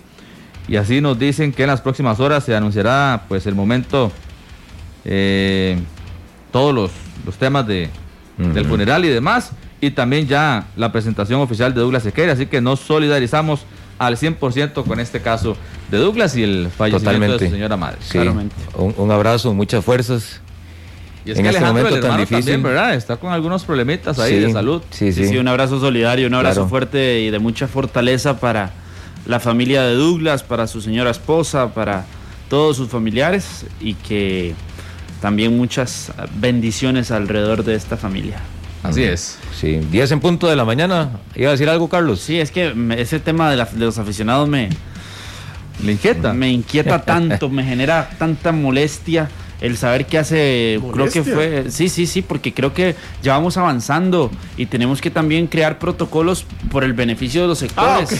Pensé que estaba hablando de que le molestaban las opiniones de algunos aficionados. No, no, no, no, no, no, no, no, hombre, lo más mínimo, eso lo respeto al 100%, pero sí me genera eh, no sé, yo creo que vamos avanzando, llevamos un año y medio prácticamente en esto y no hemos eh, sido capaces de avalar un protocolo en un sector, de un lugar que es al aire libre. Fuimos eh, los primeros en reanudar el crear, fútbol. Eh, sí, sí, distintas. Y nos quedamos estancados los formas, Sí, pañales. aficionados. Pero me parece que de verdad estamos, mm, bueno, eh, no sé, ya vi conciertos eh, en espacios cerrados. No se enoje, no se enoje. Ya hay Ya hay todo. Ya hay cine, teatro, Bares. eh, bares conciertos. Yo guarde pasar a las 9 de la noche No se eh, ahí enoje, no se a un bar enoje. y usted darse cuenta de todo el desastre, ¿verdad? Pero un no- estadio donde la gente puede ir tranquila Lo y único que no hay todavía son conciertos internacionales. Ese pero, na- pero sí hay nacionales, ¿no? Y a puerta sí. cerrada en teatros. ¿Usted sí. anda tan tarde en la calle? Ah, a mí me encanta andar tarde en la calle. lo Un, pasa- sa- un saludo para eh, Cinia Martínez, que es la prima de nuestro compañero Alan Agüero, que está en sintonía. Ay, espere, yo tengo Entonces, un, un saludo. Saludos para. Saludos también San para Miguel mi de gran amigo. Di Estefano. No, hombre, Dios Estefano. Está lo Alfredo, escuchando. No, no. No, no. Un saludo para No, Diego no. Campos, Alias alias. seguidor de los Yankees de Nueva York. Ayer jugaron los Híjole. Yankees. Sí. ¿Cómo le fue? Y iban perdiendo 5 a 7. Al final no sé si terminaron ganando, pero tienen una buena racha de los últimos 10, 12 partidos. ¿Vio el estadio? Solo han perdido jugando? dos. ¿Vio el estadio donde estaban jugando? Un, Sí. un saludo para Diego Campos, alias El Potro, de Minor Solano, se lo manda. Diego Campos, ahora cierto. ¿Quién sabe qué quiere decir Minor? 8 Ah, a 9 ahí es. terminaron perdiendo ayer. Ahí saludos también en el Facebook Live. No. Saludos, no. No. Al contrario. Nelson Eduardo, Fabricio, Juan Mora. Un saludo para Qué Willy. bueno, ¿verdad? Para Willy Hernández, allá está Nicoya, dice, ojalá nuestra ADG levante. Aquí estoy con todos los compas viendo el programa. Buena nota, mi querido William Hernández, buen amigo. Saludos al profe Eric. Me dice Jonathan. Dígale a Eric que no se enoje. Que esto es debatir. Jonathan, usted sabe cómo es. Sí lo, sí lo tiene claro este alumno suyo. Sí, claro. Ok. Él sabe cómo es. Carlos Salas también, saludos. Brainer Díaz, eh, que también saludos. Pura vida Brainer, Bueno. todos ahí. 10 en punto de la mañana, bueno, ya 10 con 1. Vamos a ir a la pausa. Esta primera acá en 120 minutos. Ahora está Glenn Montero en la cabina máster de Monumental, la radio de Costa Rica. Venimos a hablar del Alajuelense Herediano mañana a partir de las 8 de la noche en el estadio Alejandro Morera Soto y otros detalles de esta jornada 5 del Campeonato Nacional. Una pausa y ya continuamos. 10 con 7 en la mañana, gracias por continuar con nosotros acá en 120 minutos a través de Monumental y en Canal 11. Mañana, en el duelo más llamativo que tiene esta jornada 5 del Campeonato Nacional Liga Deportiva Alajuelense contra el Herediano, sí se puede decir con realidades muy diferentes. Se enfrenta mañana un equipo florense que viene con dos victorias consecutivas, una de ellas en condición de visita en San Juan de Tibás contra el Saprissa y lo de Liga Deportiva Alajuelense que en el estreno de Luis Antonio Marín se llevó otra derrota en Santos contra el equipo de Eric Rodríguez. Así que habló Luis Marín de Ian Smith, de un cambio de posición de Brian Ruiz, sacó a Marcel Hernández en los segundos 45 minutos, tiene dos prácticas más, si comparamos lo que tuvo de preparación contra el Santos y ahora contra el Herediano. Así que me parece que llega mejor el equipo florense. ¿Ustedes qué opinan y qué expectativas tienen de mañana en Alajuela? Yo, la expectativa es que Alajuelense se pueda reponer. Yo entiendo, entiendo que Herediano llega mejor, que las dos victorias últimas le han dado un realce muy bueno al trabajo de Patiño. Siento que el equipo está muy bien compenetrado. Herediano lo percibo en ese momento donde se hacen fuertes, como Camerino, que los golpes los han unido más y por ahí, por ahí lo veo, es muy temprano, sí, en el torneo, en el certamen. Pero en cuanto a la Liga Deportiva Alajuelense, mi expectativa es que ya salga de esta mala racha. Que de alguna, de una vez por todas, Y contra Herediano. contra Herediano Daniel, pero yo no espero que juegue muy bien. O sea, yo creo que la liga lo que tiene que hacer es priorizar el resultado. Jugando feo, jugando eh, echado atrás o con algún planteamiento un poco tímido, pero ver cómo hace para puntuar de a tres. La liga no puede esperar mañana que vaya a ir a jugar de lo más bonito o, o a empezar a experimentar. La prioridad, la un- el único, el único objetivo de la liga mañana es ganar, a como sea. Pero qué difícil endosarle ese tipo de, de características o de exigencias a esta planilla de Liga Deportiva Alajuelense, de ganar a como sea, de la forma, jugando momento- irregular, jugando... Es el momento que están viviendo. Es el momento que están viviendo. ¿Qué? ¿A- ¿Es a lo que va a apostar Luis Antonio Marín? No sé si eso es a lo que va a apostar Luis Antonio Marín, pero yo creo que para mañana eso es en lo que deberían pensar. Ver cómo sacan el resultado, apelar a esa experiencia que usted dice de Brian, de Marcel, de Johan, de jugadores consolidados y que de alguna otra forma ya se quiten, se quiten de encima esos ocho partidos sin ganar. Lo de la liga tiene que venir por un cambio de mentalidad también, porque equipo tiene, creo que técnico también. La gente que está esperando una alineación tan alternativa a la Juelense, creo que. No, se quedarán esperando. Porque lo que tiene la Juelense es, es lo que ya vimos el torneo anterior, lo que sabemos que puede rendir, y ese cambio de mentalidad tiene que venir ya, porque eh, los futbolistas mm, no se están aplicando, tal vez si están corriendo menos, y cada futbolista de la Juelense que uno conoce su calidad tiene para rendir. Eh, el Herediano viene con un, un alza, viene levantando su nivel, viene con motivación importante. No va a ser fácil, pero bueno, igual que estemos hablando a estas alturas del torneo de la liga buscando su primera victoria, Claro. tiene que sí o sí darse este sábado. Es que no los traía acostumbrados. Eso sí, el mensaje a los, a los que están esperando un cambio radical de alineación, me avisan y les doy un papelito para que sigan esperando. No va a pasar eso. Creo que es algo muy complicado. Es decir, eh, Alajuelense tiene una base muy sólida, tendrán, o podrán tener máximo tres cambios en cuanto a su formación estelar.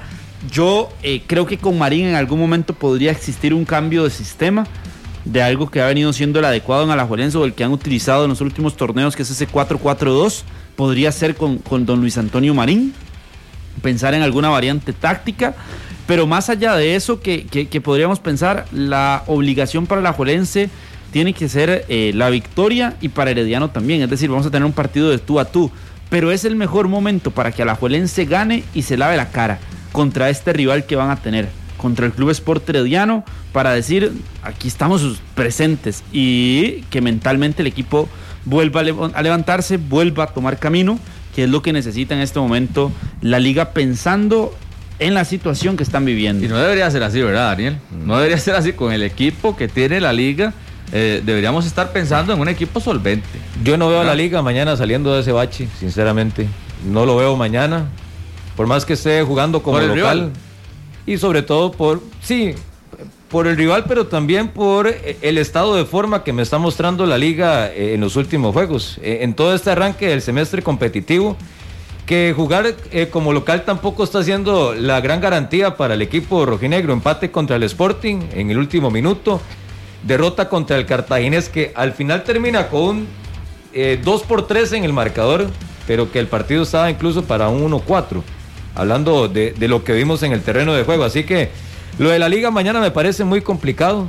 Que, que la expectativa está de salir lo más rápido posible de esa situación y esa eh, crisis en la que se ha metido el equipo rojinegro, pero me parece que mañana no. Tracemos mañana no va a ser el momento. Ya, ya se le puede llamar así al momento que está viendo la Claro. liga, ya es una crisis. Con la la inversión. crisis ya, ya tiene como víctima al técnico. Claro. De- No, no, eso, la pero ya es una crisis, ya es una Para mí, crisis. Yo para- pongo la pregunta al aire. Es Yo una Totalmente. crisis de resultados lo que está viviendo la liga. Son Claro. ocho partidos sin conocer la Ocho victoria en campeonato nacional. Tracemos una ruta porque Alajuelense tiene que visitar el, eh, tiene que recibir al, al, al- Al Herediano. al Herediano, tiene que visitar el Chorotega, Sí. recibe a Grecia y después viene el clásico.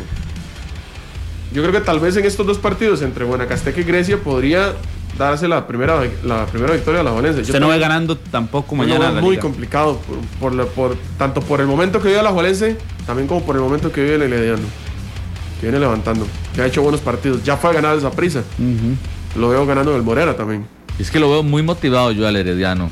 La lamentable noticia que también sufrieron en el camerino eh, y adentro con el Motivó. personero, sí, con Alejandro Oviedo también de alguna forma ha servido para motivar y, y tienen como una inspiración diferente a la hora de, de enca- encarar los partidos y todo el campeonato nacional. Yo no espero una liga solvente mañana, pero sí espero que la liga gane. Yo veo también a la liga, yo veo a la liga ganando y creo que es el momento donde se van a Yo tratar de alejar a los fantasmas que han tenido en los últimos días. Van a tratar de darle vuelta a la situación que- por la cual están pasando y creo que Pero ¿por qué es tan seguro, Carlos, que mañana gana la liga? No, no, no, a mí me parece por las situaciones y porque creo que es el partido ideal y lo están tomando como tal en el camerino. El partido ideal para darle vuelta a la racha es contra Herediano. Pero no era el miércoles, contra Santos, Eh, que era el estreno de Marín.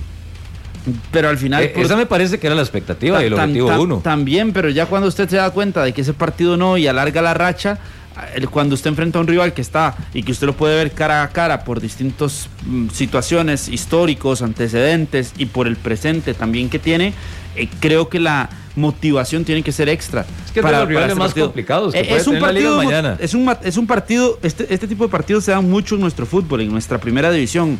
Partidos 100% motivacionales. Partidos de estado anímico al 100% y de darle vuelta a rachas, de Pero es darle que vuelta a e- eso tampoco tiene la liga.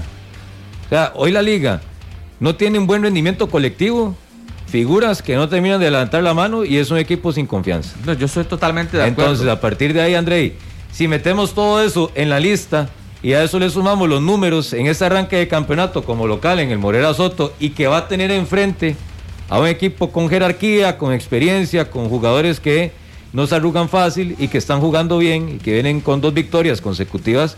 O sea, eh, si el reto era complicado el miércoles para la liga, mañana es el doble o el triple de lo Sí. que tiene contra Herediano, que también surgen muchas interrogantes.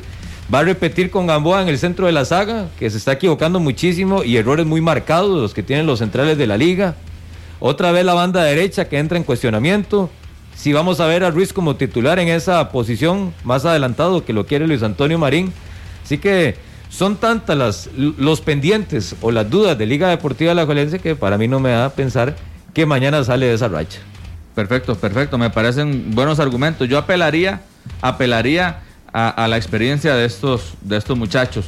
Porque incluso, Daniel, si nos vamos al tema específico de Luis Marín, para mí, Luis Marín tampoco es el técnico que va a llegar a revolucionar a la Liga Deportiva Alajuelense.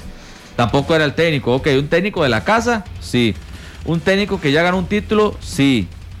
Pero Para mí sí es muy buena decisión, Andrés. pero personalmente no, sentía No yo llena, que no era. Luis sé que lo- a usted los, los técnicos hoy en día que llegan, los movimientos que se dan Sí, en el no- banquillo, no me ninguno. convenció del todo. Usted ¿Usted, qué sabe quiere? que Que, no. traigan a Mourinho a nuestro país, que traigan a Pep Guardiola, sabe que no me traigan convenció a. Ancelotti. O sea, eh, A mí me gusta, es un muy buen movimiento y por currículum, a este sí se puede Sí, respaldar es aún un más. técnico que se puede respaldar, entiendo, y no es un mal entrenador.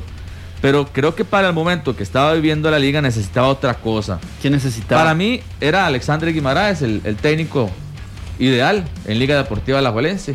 Y creo que así también lo quería Lleida. Lo que pasa es que pidió mucho dinero, Eso sí. ¿verdad? Y tampoco pudo pagarle. Bueno, es que si usted pone los dos, casi que, Es un que todos se van a ir con Guima. Es un estatus totalmente diferente. Pero Marín no es, no es Pero ma- Marín no no es es mala una un mal técnico, no es un mal técnico, pero va a necesitar mucho tiempo para poder este, ordenar ese equipo.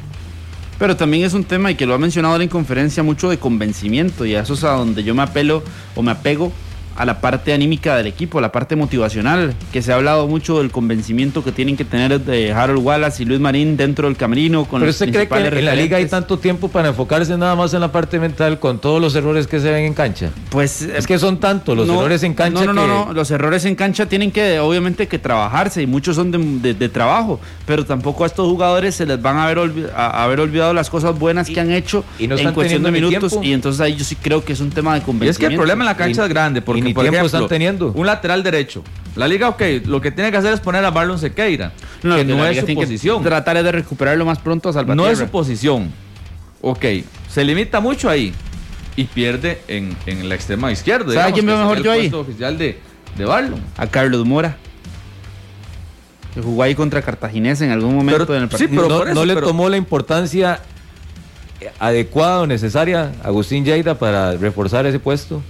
No, y ese puesto y, y el de la lateral izquierda también. Bueno, pero es porque que- Pero, Román eh, está solo. Pero la, la- la izquierda ahí va cumpliendo. De que guste o no, eso cada quien. Tiene Pero su no- análisis no tiene de Jürgen. No tiene, no tiene competencia, ¿verdad, Jürgen Román? Es que Ian Lawrence todavía no es la competencia. No, Pero hay, no. hay peores problemas en el Alajuelense que el izquierdo. Sí, creo que sí. No, pero el es que yo creo que en Alajuelense también esa zona de confort que ayer decía yo que hay en algunas posiciones, mm, a veces usted tiene que tener jugadores de oficio que le puedan hacer competencia al Sí, que sí, es pero titular. a ver, creo que Román está cumpliendo. De hecho, tiene bastantes asistencias. Entonces creo que eso no, es, Centra es- bien. eso no es un, un- un gran problema a resolver por Alajuelense. No, Hoy sus colectivo. centrales, eh, la zona derecha, su media cancha está peor. El, el- o- de los pocos que sobresalen en Alajuelense, Johan Venegas. ¿Sabe cuál ha sido un tema? De los, eh, lo- lo- los extremos en Alajuelense han sido una de las principales virtudes en los últimos eh, dos, tres torneos. Los extremos, llámese cuando estuvo Lassiter, eh, cuando estuvo bien en su mejor momento Alonso Martínez, en su momento Barlon Sequeira, cuando Carlos Mora ingresaba a marcar una diferencia. Esa era una de las virtudes de la Juelense. Y hoy siento que no está haciendo, por ejemplo, ese costado izquierdo, más allá de cuando Jürgen puede subir mucho a línea de fondo, pero hoy Barlon Sequeira o Carlos Mora o Aaron Suárez o Brandon Aguilera, cuando juegan por ese costado, no están siendo una virtud. Antes, La a la. Juelense, antes a la Juelense entraba algún jugador, salía cualquiera y no se notaba. No era se un, notaba reloj- la era un diferencia. relojcito así de arena. Y eso que también tenía acomodados los partidos muchas veces. Sí, Que, que eso hay que sumarle, que, También. que- que es muy diferente, eh, diferente entrar de cambio perdiendo el partido a falta de 25, 20 minutos, ya cuando el rival se empieza a encerrar y a, y a cambiar y a pasar a línea de 5 y a meter dos volantes centrales, que a entrar con un 3 por 1 a favor, Totalmente. donde hay más relajación, hay más solvencia, se puede jugar de una forma diferente que eh, es un elemento que hay que tomar en cuenta. Y Daniel, mañana, vea que para, para la liga la prioridad es mañana, bueno, pienso yo, ¿verdad? No sé Luis Marín que irá a plantear, es, es la defensa. Es ver cómo tapa todos esos huecos que tiene la zona defensiva. ¿Usted sabe lo que es pasar de ser el equipo menos vencido a ser el más goleado de todos? 10 goles en contra en cuatro partidos. Y en toda la fase regular del año pasado solo recibió 16 en 22 fechas. Y en cuatro ya lleva 10. O sea, para Luis Antonio Marín, que fue un gran defensa, la tarea es, claro, la tarea es ordenar esa saga. Y no hay muchos jugadores para escoger, como dice Daniel, es con lo que tiene. Pero tiene, tiene hombres que, a ver, son, son buenos. ¿Qué? Se supone, ¿verdad? que Ah, son hay- buenos, que tienen experiencia. Ah, que hay un caso que a mí me llama la atención. En pretemporada y en el arranque, Cubero era titular. Cubero era titular. en el centro de la saga de la liga. Sí, y de un pronto a otro, es que- y de un pronto a otro desapareció. Lo que pasa es que Cubero siempre lo resiente mucho a las lesiones, ¿verdad? Es un jugador que se lesiona. Pero se lesionó, No, no, pero no se ha lesionado. Pero arrastra los problemas de lesiones anteriores. no, pero venía de para Y la recuperación titular. Yo creo que ya no era un tema de lesión. Yo creo que ya Creo fue un que en el tema de, la llegada de Pipo. Contra el Atlanta, en el partido allá, el primero de esa Capital Cup, que fue un Ah, fiasco. contra el DC United. Perdón, contra Ajá. el DC United. Eh, Cubero fue volante 5. Fue contención, que era Es su que si usted se pone a pensar en alternativas para la Juelense, pensando en el vacío que hay o que puede existir en media cancha o las situaciones que se dan con los extremos, usted puede pensar en alternativas, por ejemplo, jugar con un doble contención. Claro. Con jugar ¿Sabe con Bernal, eh, vea- vea la Bernal, con, Bernal con Cubero y Alex López como 10, Pero que es eso que funciona la en la selección hondureña. que hace la con Santos. Saca a Brian Ruiz, libera a Alex López y pone a Bernal Alfaro de 5. No, saca a Brian Ruiz poniéndolo. Por eso, pero la- me refiero a la- en sustitución. Pero Bernal Alfaro no hace un buen partido. Yo creería que debería aparecer Cubero, que es un hombre de experiencia. Es un partido complicado el que tienen el, O el no sábado. tener que aparecer Cubero por sacar a Bernal, sino sacar a Brian, que es eh, desde, Brian desde fuera. el 11. eh, no, porque Brian in- in- ingresó. Sí, por eso, pero en la Pe- titular no pero- estuvo. No, no, por eso, pero pensando en un 11 estelar, con Cubero, con Bernal, en la media juntos y con Alex López siendo el día nato del equipo, como juega Alex López en la selección de Honduras y donde marca una diferencia en partidos importantes, como lo hizo en el partido contra Qatar, que se acerca mucho al área. Pensando en el, en el a estilo de juego que, que tiene eh, Luis Marín, yo creería que no, no va a ingresar otro contención. Puede Pero, la reemplazarlo. tiene, pero la liga tiene que buscar soluciones en, en meterle mano a la, a la formación, al, al sistema. Para mí. Yo a Luis Marín lo recuerdo ¿Sabe cuál es jugando- otro de los cambios que podría hacer la bien. liga? Utilizar a Johan Venegas en otra posición. Como Ok, extremo es- por izquierda. Es el goleador. Ok, es el goleador del equipo. De eso está claro. Pero Johan Venegas te puede rendir de enganche, de extremo por uno de los costados. Pasa que a Johan Y no ahorita se lo necesariamente- ocupa en todos lados porque es el único que Y no está necesariamente destacando en tener la ranking. Valencia. Para mí eso fue uno de los errores de Carevic siempre. Carevic se, se, se ceñía en que Venegas y Marcel. A la fecha, Ahí Johan Venegas estar, ¿ah? y, es- y tenía y tal vez Jürgen Montenegro estaba en el mejor momento y no lo, y no lo utilizaba simple y sencillamente porque tenía que jugar Venegas y Marcel. Creo que también pueden ir buscando otras alternativas en la liga. Yo a, a Venegas hoy no lo muevo a la delantera por el simple hecho de que Marcel Hernández no está. como que no está. Ayer lo la discutimos mucho. estadística, la estadística dice que sí. Marcel no está apareciendo en los momentos importantes y el sábado es un momento importante. Claro. Yo a Venegas no lo muevo ahí porque es el, es el goleador del equipo, es el Sí, único que por está sí apareciendo. solo, por sí solo Marcel no está marcando diferencia. La estadística dice que sí marca No diferencia. está marcando tiene tres diferencia. goles. No. Yo no puedo, cuando me dicen que no está, Marcel, si la estadística lo respalda. Pero bueno, yo lo que creo que se podría trabajar en Alajuelense, pensando en variantes tácticas o variantes de movimientos para, para el equipo, uno podría pensar en jugar con la misma línea de cuatro, jugar con Cubero, jugar con Bernal Alfaro, jugar con Alex López, jugar con Johan Venegas, jugar con Alonso Martínez y jugar con Marcelo Hernández. Creo que ese sería el, planteamiento que hoy le podría beneficiar a la obviamente con eh, idea propia, ¿no? Y con eh, pensamiento y criterio propio, pero sí hay variantes que se pueden realizar para que el equipo funcione mejor que va a seguir intentándolo, Luis Antonio Marín, darle vuelta, darle vuelta, de tantas ideas que puede tener en su cabeza el nuevo técnico de Liga Deportiva Alajuelense, porque hay jugadores y el funcionamiento colectivo, si nos vamos nada más al juego del miércoles, que en la primera parte lo hace bien Liga Deportiva Alajuelense, eso sí, le hizo falta eh, ser efectivo en las jugadas que tuvo, pero apareció también eh, el guardameta Kevin Ruiz, y ya en los segundos 45 minutos, que es un elemento que he notado mucho en la liga, que los partidos se le desordenan con mucha facilidad, que puede tener el control, que puede estar incluso adelante o empatando en el marcador y en un abrir y cerrar de ojos por esos errores en zona defensiva, ve como el rival gana en confianza, vuelve al partido, le acorta las distancias y muchas veces más bien hasta le da vuelta a los juegos. Entonces, es ese manejo que tampoco está teniendo Liga Deportiva Alajuelense y que mañana va a tener enfrente a un rival como Herediano que llega a tope, que llega con buenas condiciones, con buen ánimo, con buenos recursos futbolísticos y que no se le va a poner nada fácil a la Liga Deportiva Alajuelense. Por eso yo no estoy así tan seguro como usted, Carlos, que, que mañana es una victoria de Liga Deportiva Alajuelense. No, no, yo creo que es el panorama, o, por lo menos por un tema mental bajo y bajo las necesidades que tiene Alajuelense, no lo veo largo, no veo lejano que pueda vencer a, al Herediano, pero también uno tiene que pensar en las virtudes del Herediano, en las cosas que vienen haciendo bien, en el envío anímico que están teniendo, que es que la van pasando eh, muy bien, en que Herediano también eh, a nivel futbolístico ha mostrado muy buenas cosas. Lo vimos en el partido contra el Municipal de Pérez Celedón, que en el partido contra eh, los generaleños, Herediano fue el equipo que tuvo 100% siempre la iniciativa, que marcaron la pauta en el partido, que tuvieron ocasiones durante los 90 minutos por doquier. Así que sin quitar de, sin dejar de lado esas cosas buenas que ha tenido el Herediano, bajo la necesidad de la Juelense, yo lo voy ganando. Bajo esa necesidad. ¿Titular Brian mañana? No. No, no. No. No. No lo veo titular yo. ¿Ni adelantando posición?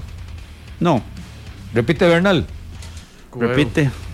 Cubero, dice Gasman.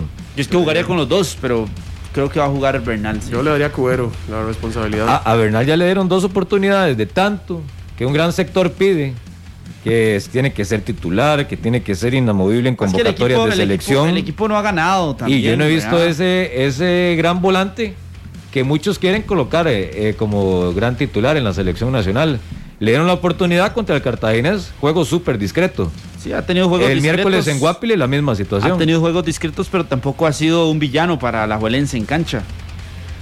Yo no podría decir eso. Pero no de todo lo que se habla no ha tenido sus mejores Bueno, yo, no sé qué opinión tiene usted de Bernal. No, yo creo que es uno de los volantes eh, en su posición, o jugando como 5, jugando como 8, puede ser importante para nuestro fútbol. Puede ser, pero hoy en día no lo es. Hoy en, día no lo es. En los últimos dos partidos ha estado discreto, pero tampoco ha sido villano. Más, me animo a decirle algo. Con lo que he visto de Bernal contra el Cartaginés y el Santos, prefiero tener con el nivel que tiene hoy en día a Brian Ruiz de titular. Antes que a Bernal. Y eso que usted ha sido de los más críticos. Por eso, por eso, imagínese. Con el nivel que hoy tiene Brian Ruiz y lo que me ha mostrado Bernal, prefiero de titular a Brian. Mis variantes con respecto a la alineación anterior, saco a Bernal y meto Cuero y yo metería a Faerrón por el sector derecho. Yo metería a Faerrón. Ya yo lo metería. Y jugaría y, Y, perdonarlo. Yo a Cubero de central. Perdonarlo a, Faerrón, ya, ya pasó, ya. Que, se deje un poquito el, tema del resentimiento con el jugador y que se piense más en la institución y en su situación. Es correcto, es correcto. Es que yo no sé qué sea, no sé, no, no, no, utilizaría la palabra resentimiento. Creo que hay más, más allá. Ya le dije, ya escuchó las dos partes. No, no, pero es que resentimiento no, no es una ah, palabra que me, que me guste para la situación de Faerrón. No es, en un fútbol profesional no, no, no, no creo que hayan resentimientos. Creo que hay uh. más Em, consecuencias. Lo, lo invito a, lo invito a conversar más con gente alrededor de los equipos para que vea cómo más es más común de lo que usted piensa. que hay consecuencias por situaciones o por hechos. Bueno, 10 y 30 de la mañana vamos a la pausa porque tenemos invitados para hablar del Mundial Femenino Sub-20 que será el próximo año acá en nuestro país. Así que eh, una pausa a las 10 y 30 y ya regresamos. 10 y 34 de la mañana, gracias por estar con nosotros acá en 120 minutos a través de Monumental, la radio de Costa Rica y en Canal 11. Nos acompaña don Víctor Umaña, que es el director del comité organizador local del Mundial Femenino Sub-20 que se va a desarrollar en nuestro país el próximo año. Don Víctor, bienvenido. Ahora hablábamos fuera de micrófonos, eh, la presentación, la actividad, eh, el emblema, el eslogan, todo muy bonito. Felicitaciones. Muchas Y gracias. que- y esperando casi menos de un año ya. Saludos, buenos días. Buenos días, eh, buenos días a todos y a todos quienes nos escuchan por, por Monumental. Eh, un placer estar aquí con, con ustedes y sí, eh, la verdad es que fue un evento muy bonito. Nuestro primer evento mundialista. Fue, fue un trabajo de planeación bastante intenso, pero estamos muy contentos como salió. Don Víctor, ¿cómo ha sido toda esta situación que ha llevado a que la planificación del Mundial se haya tenido que retrasar y que mm, se haya tenido que pasar incluso con todo el tema de que, bueno, Panamá ya no va a ser parte, sino que le toca únicamente a Costa Rica? Y recuerdo una entrevista que habíamos tenido acá en 120, donde se hablaba de los tiempos que había que cumplir para todas las, eh, las cuestiones que, que se pide para el Mundial. Bueno, se tuvo que aplazar un tiempo más, pero igual por ser pandemia, no sé si también hubo algún tipo de, situaciones que, no permitiera cumplir con, algunos requisitos en, su momento, o si más bien les dio muchísimo más chance de agregarle eh, todas estas cuestiones que tal vez podían hacer falta ya propiamente para, para la realización del Mundial. Bueno, como cualquier actividad económica eh, o social, eh, nos vimos afectados obviamente por la incertidumbre relacionada con la pandemia. Eh, sin embargo, bueno, yo creo que hay que agradecer aquí primero que todo a FIFA, ¿verdad? Que siempre tuvo, nos apoyó en todo momento y, y había, tenían plan A, B, C, D, ¿verdad? Este, porque recuerden que al inicio de esto no sabíamos hacia dónde iba, ¿verdad? De hecho, todavía hay bastante incertidumbre al respecto. Sin embargo, nos pudimos concentrar en planear las actividades de acuerdo con eh, diferentes escenarios. Y, ese trabajo de planeación que se hizo, incluso después de la salida de Panamá, nos permite estar donde estamos hoy. O sea, con, con un evento que está prácticamente ya totalmente planificado y lo que sigue es el periodo de ejecución de lo que hemos planeado. Y afortunadamente pues ahora tenemos prácticamente un año para poder ejecutar eh, todo este proceso de planeación. Don Víctor, buenos días. ¿Cómo cambia la planeación y todo, digamos, el panorama que existía en un inicio con la salida de eh, Panamá como organizador de esta Copa del Mundo? ¿Cómo les cambió eso para ustedes? Bueno, en términos prácticos, eso implica jugar todos los partidos acá. Entonces pasamos a jugar los 32 partidos de la Copa Mundial, se van a hacer en Costa Rica. Eh, anteriormente Panamá, eh, lo, que se esperaba era que al menos tuvieran eh, un, un grupo ellos, un grupo y un juego de cuartos de final. Ahora pues pasó todo para acá. Entonces en realidad no hubo mucho, mucho cambio, ¿verdad? Porque la mayoría de los juegos los íbamos a tener acá. Y quizás la, y, y seguro me estoy adelantando a, a esa pregunta, pero quizás lo, lo a que la gente más le sorprende es que se mantuvieran solo dos estadios en, en el país, ¿verdad? Pero bueno, eso obedece a que la FIFA ha, ha determinado um, la realización de eventos mundialistas menores con una escala menor, con una huella menor.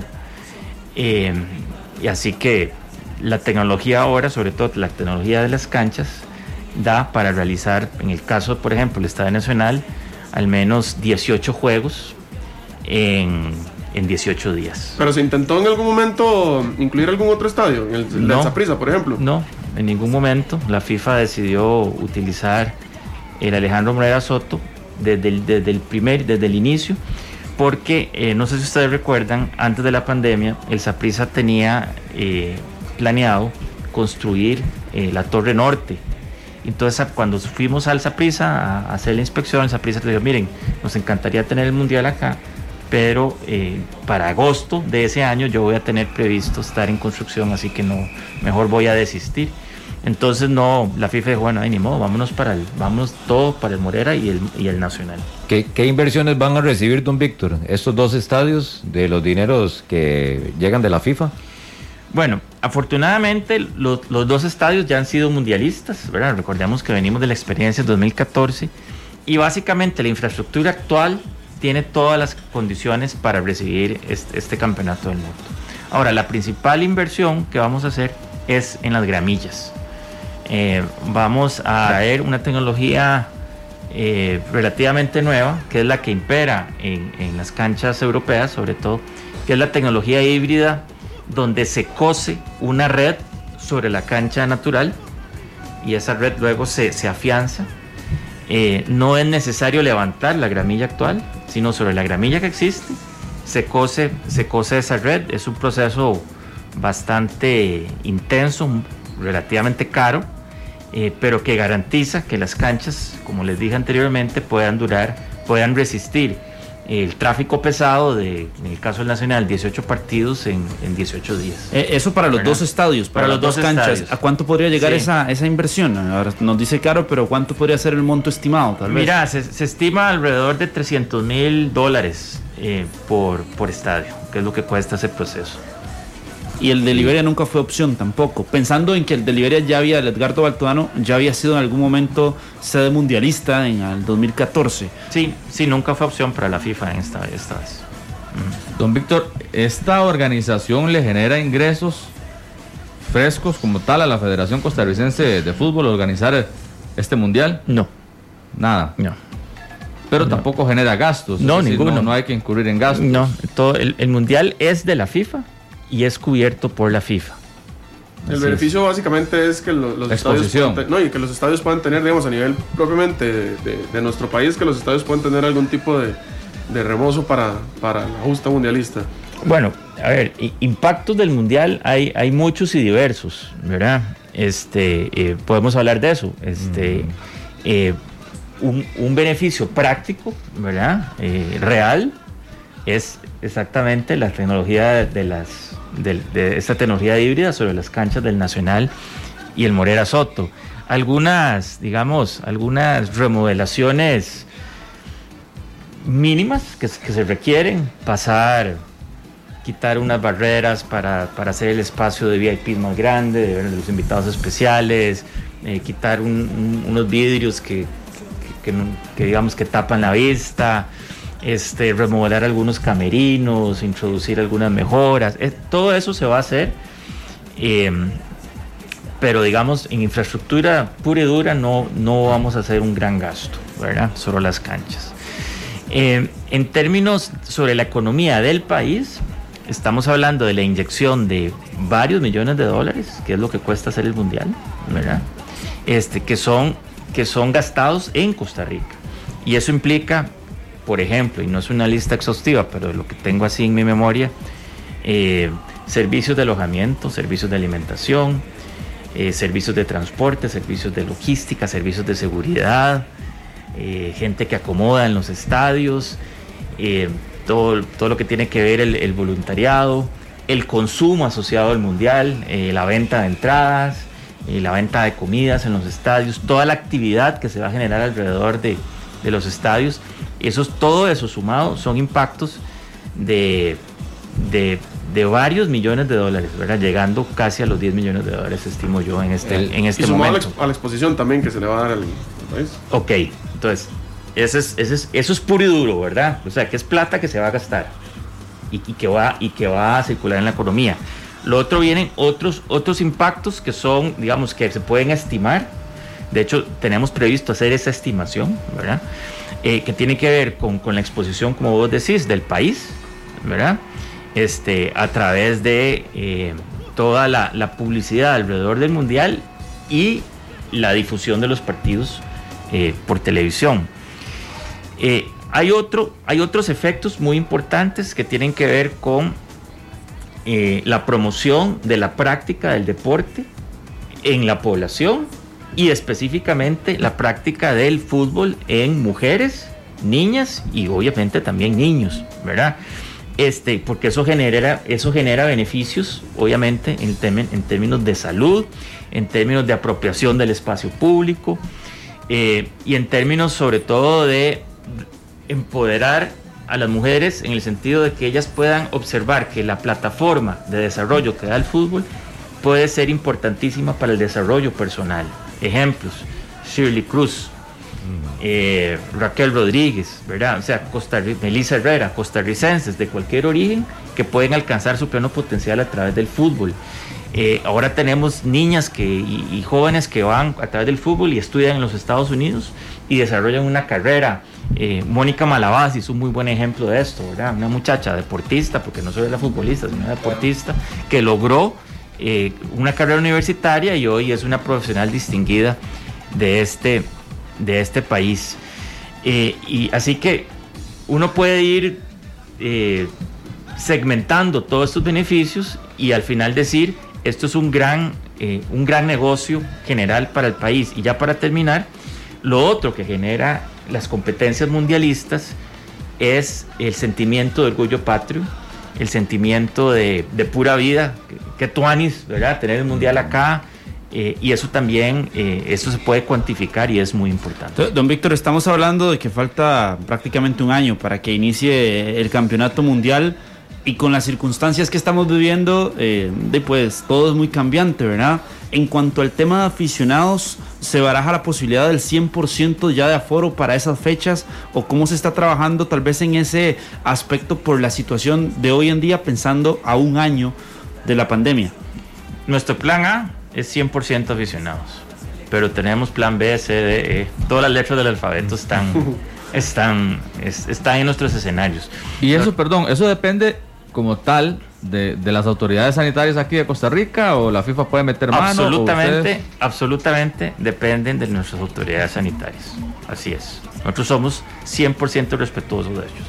Mm. Aunque la FIFA lo avale y se permita y ustedes como federación tengan absolutamente toda la logística planeada. El que manda es la autoridad sanitaria del país. Así bueno, que es lo que estamos esperando, ¿verdad? Que empiecen a abrir ya los estadios, los escenarios y que le empiecen a dar espacio al público. Y, pero han, adelantado conversaciones sobre eso. O sea, es un tema que ha estado ya en la mesa, que, porque obviamente, ¿verdad? Causa mucha intriga, más con la situación de hoy en día. Por supuesto, por supuesto. Eh, hemos tenido reuniones eh, importantes con las autoridades sanitarias del país, con las autoridades de seguridad del país, ¿verdad?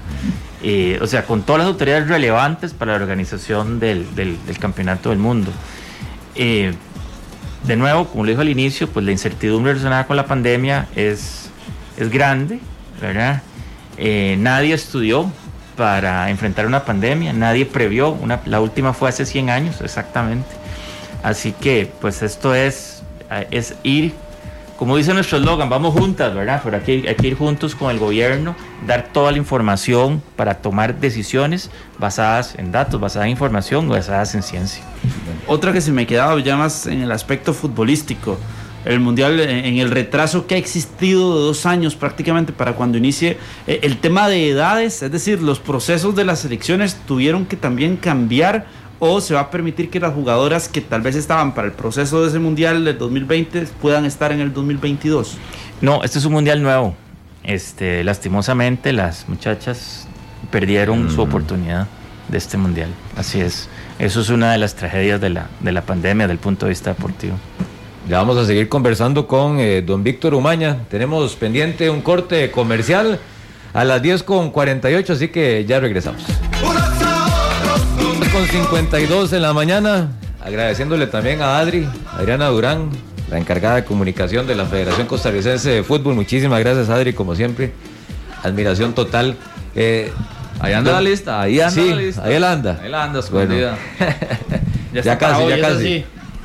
Eh, don Víctor, eh, qué privilegio y cómo ve la FIFA a Costa Rica. Recordamos en el 2014 el Mundial Sub-17, ahora el Mundial Sub-20 que es esa relación que mantiene la FIFA con cada asociación, pero en el caso de Costa Rica que además del privilegio, la responsabilidad y lo que se puede venir todavía más adelante hablando en ese tipo de competencias.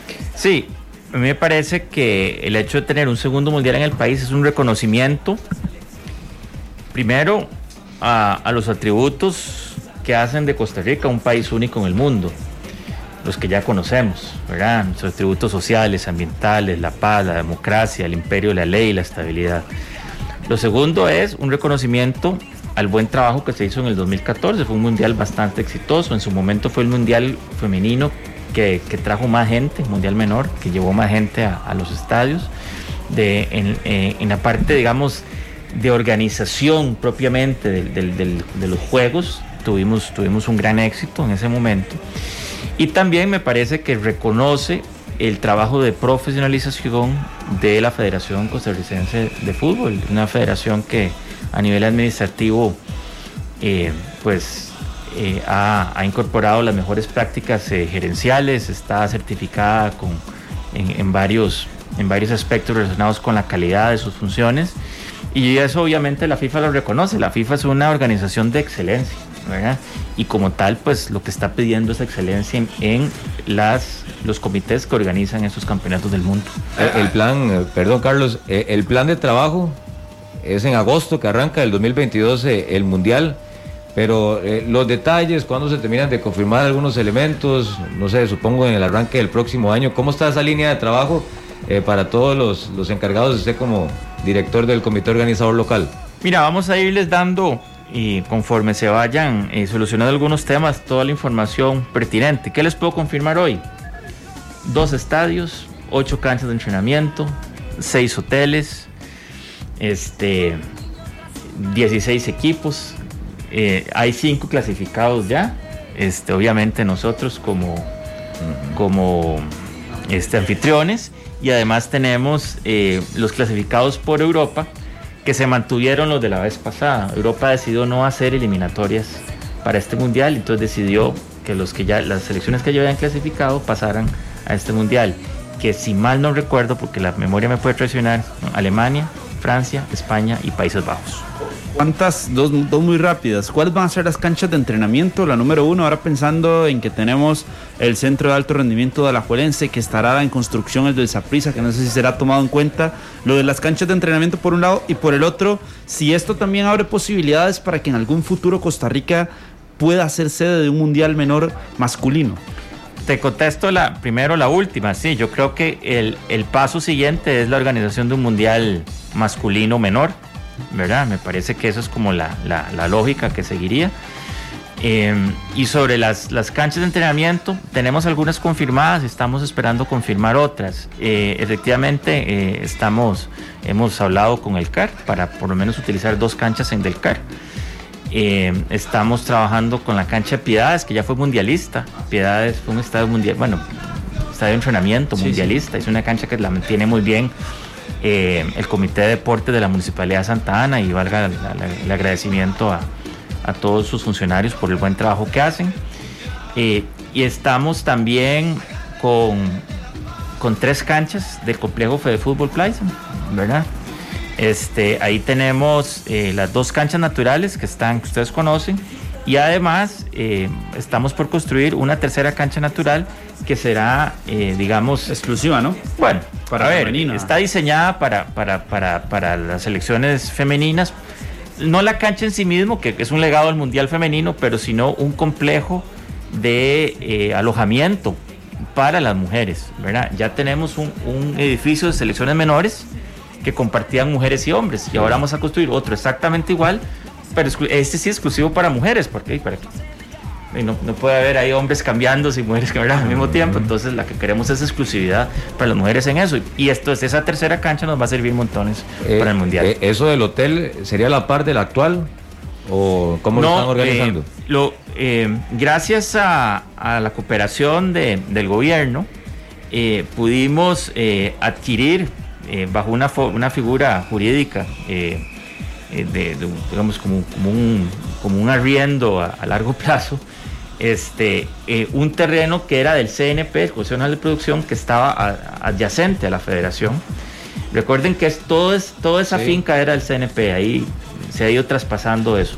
Entonces logramos adquirir eh, aproximadamente una hectárea adicional en donde se va a hacer ese proyecto, digamos, detrás del restaurante, del restaurante de la Ajá. actual. Así Ok. es, ahí va a ser. Ah, pero en el CAR también están haciendo un hotel, ¿verdad? No sé si en Alajuelense pueden disponer también de ese hotel, si cumple con las exigencias. Pero no, no, eh, sí, te- tenés razón y maravilloso las, co- las cosas que están haciendo en el CAR. No, eh, a lo- el- este edificio de menores eh, es para alojamiento de, de- de las chicas que van, que llegan a entrenar, digamos, las chicas nuestras llegan a que son entrenar. parte ya de las selecciones menores. Sí, sí, eso es, digamos, eso es selecciones para, para nuestras elecciones en el, en, el, en el futuro. No, el alojamiento, el alojamiento de las elecciones nacionales van a ser en, en- en hoteles es- de verdad. Con digamos. estándares, Ajá. sí, sí, mayores sí. y Bueno, todas las sí. condiciones. Eh, eh, exacto. El, el hotel que tiene la federación, eh, digamos, no lo vamos a utilizar para el mundial. eh, este, eso sí, no, lo- no se va a utilizar. sí, sí. Sí, bueno, perfecto. Don Víctor, muchas gracias por acompañarnos esta mañana y muy pendiente de todo lo que va a venir en esta organización del Mundial Femenino Sub-20. Muchísimas gracias eh, a ustedes y, y, por supuesto estamos para servirles y darles toda la información pertinente del, del campeonato mundial e invitar a, a, todo, a todos los aficionados a que se sumen a este, a este bonito bonita actividad. que Van va a estar llenos los estadios, va a haber, Claro que sí. va a haber que las Ojalá que sí. autoridades... Sí. Pero ojalá ya, ya, ya haya gente en los estadios. Ah, Rey. Ya casi, ya casi. Bueno, 11 en punto de la mañana, nos vamos. Gracias a todos. Feliz Día de las Madres madre. el Sí. próximo fin de semana. A Sí. todas las mamás. Este programa fue una producción de Radio Monumental.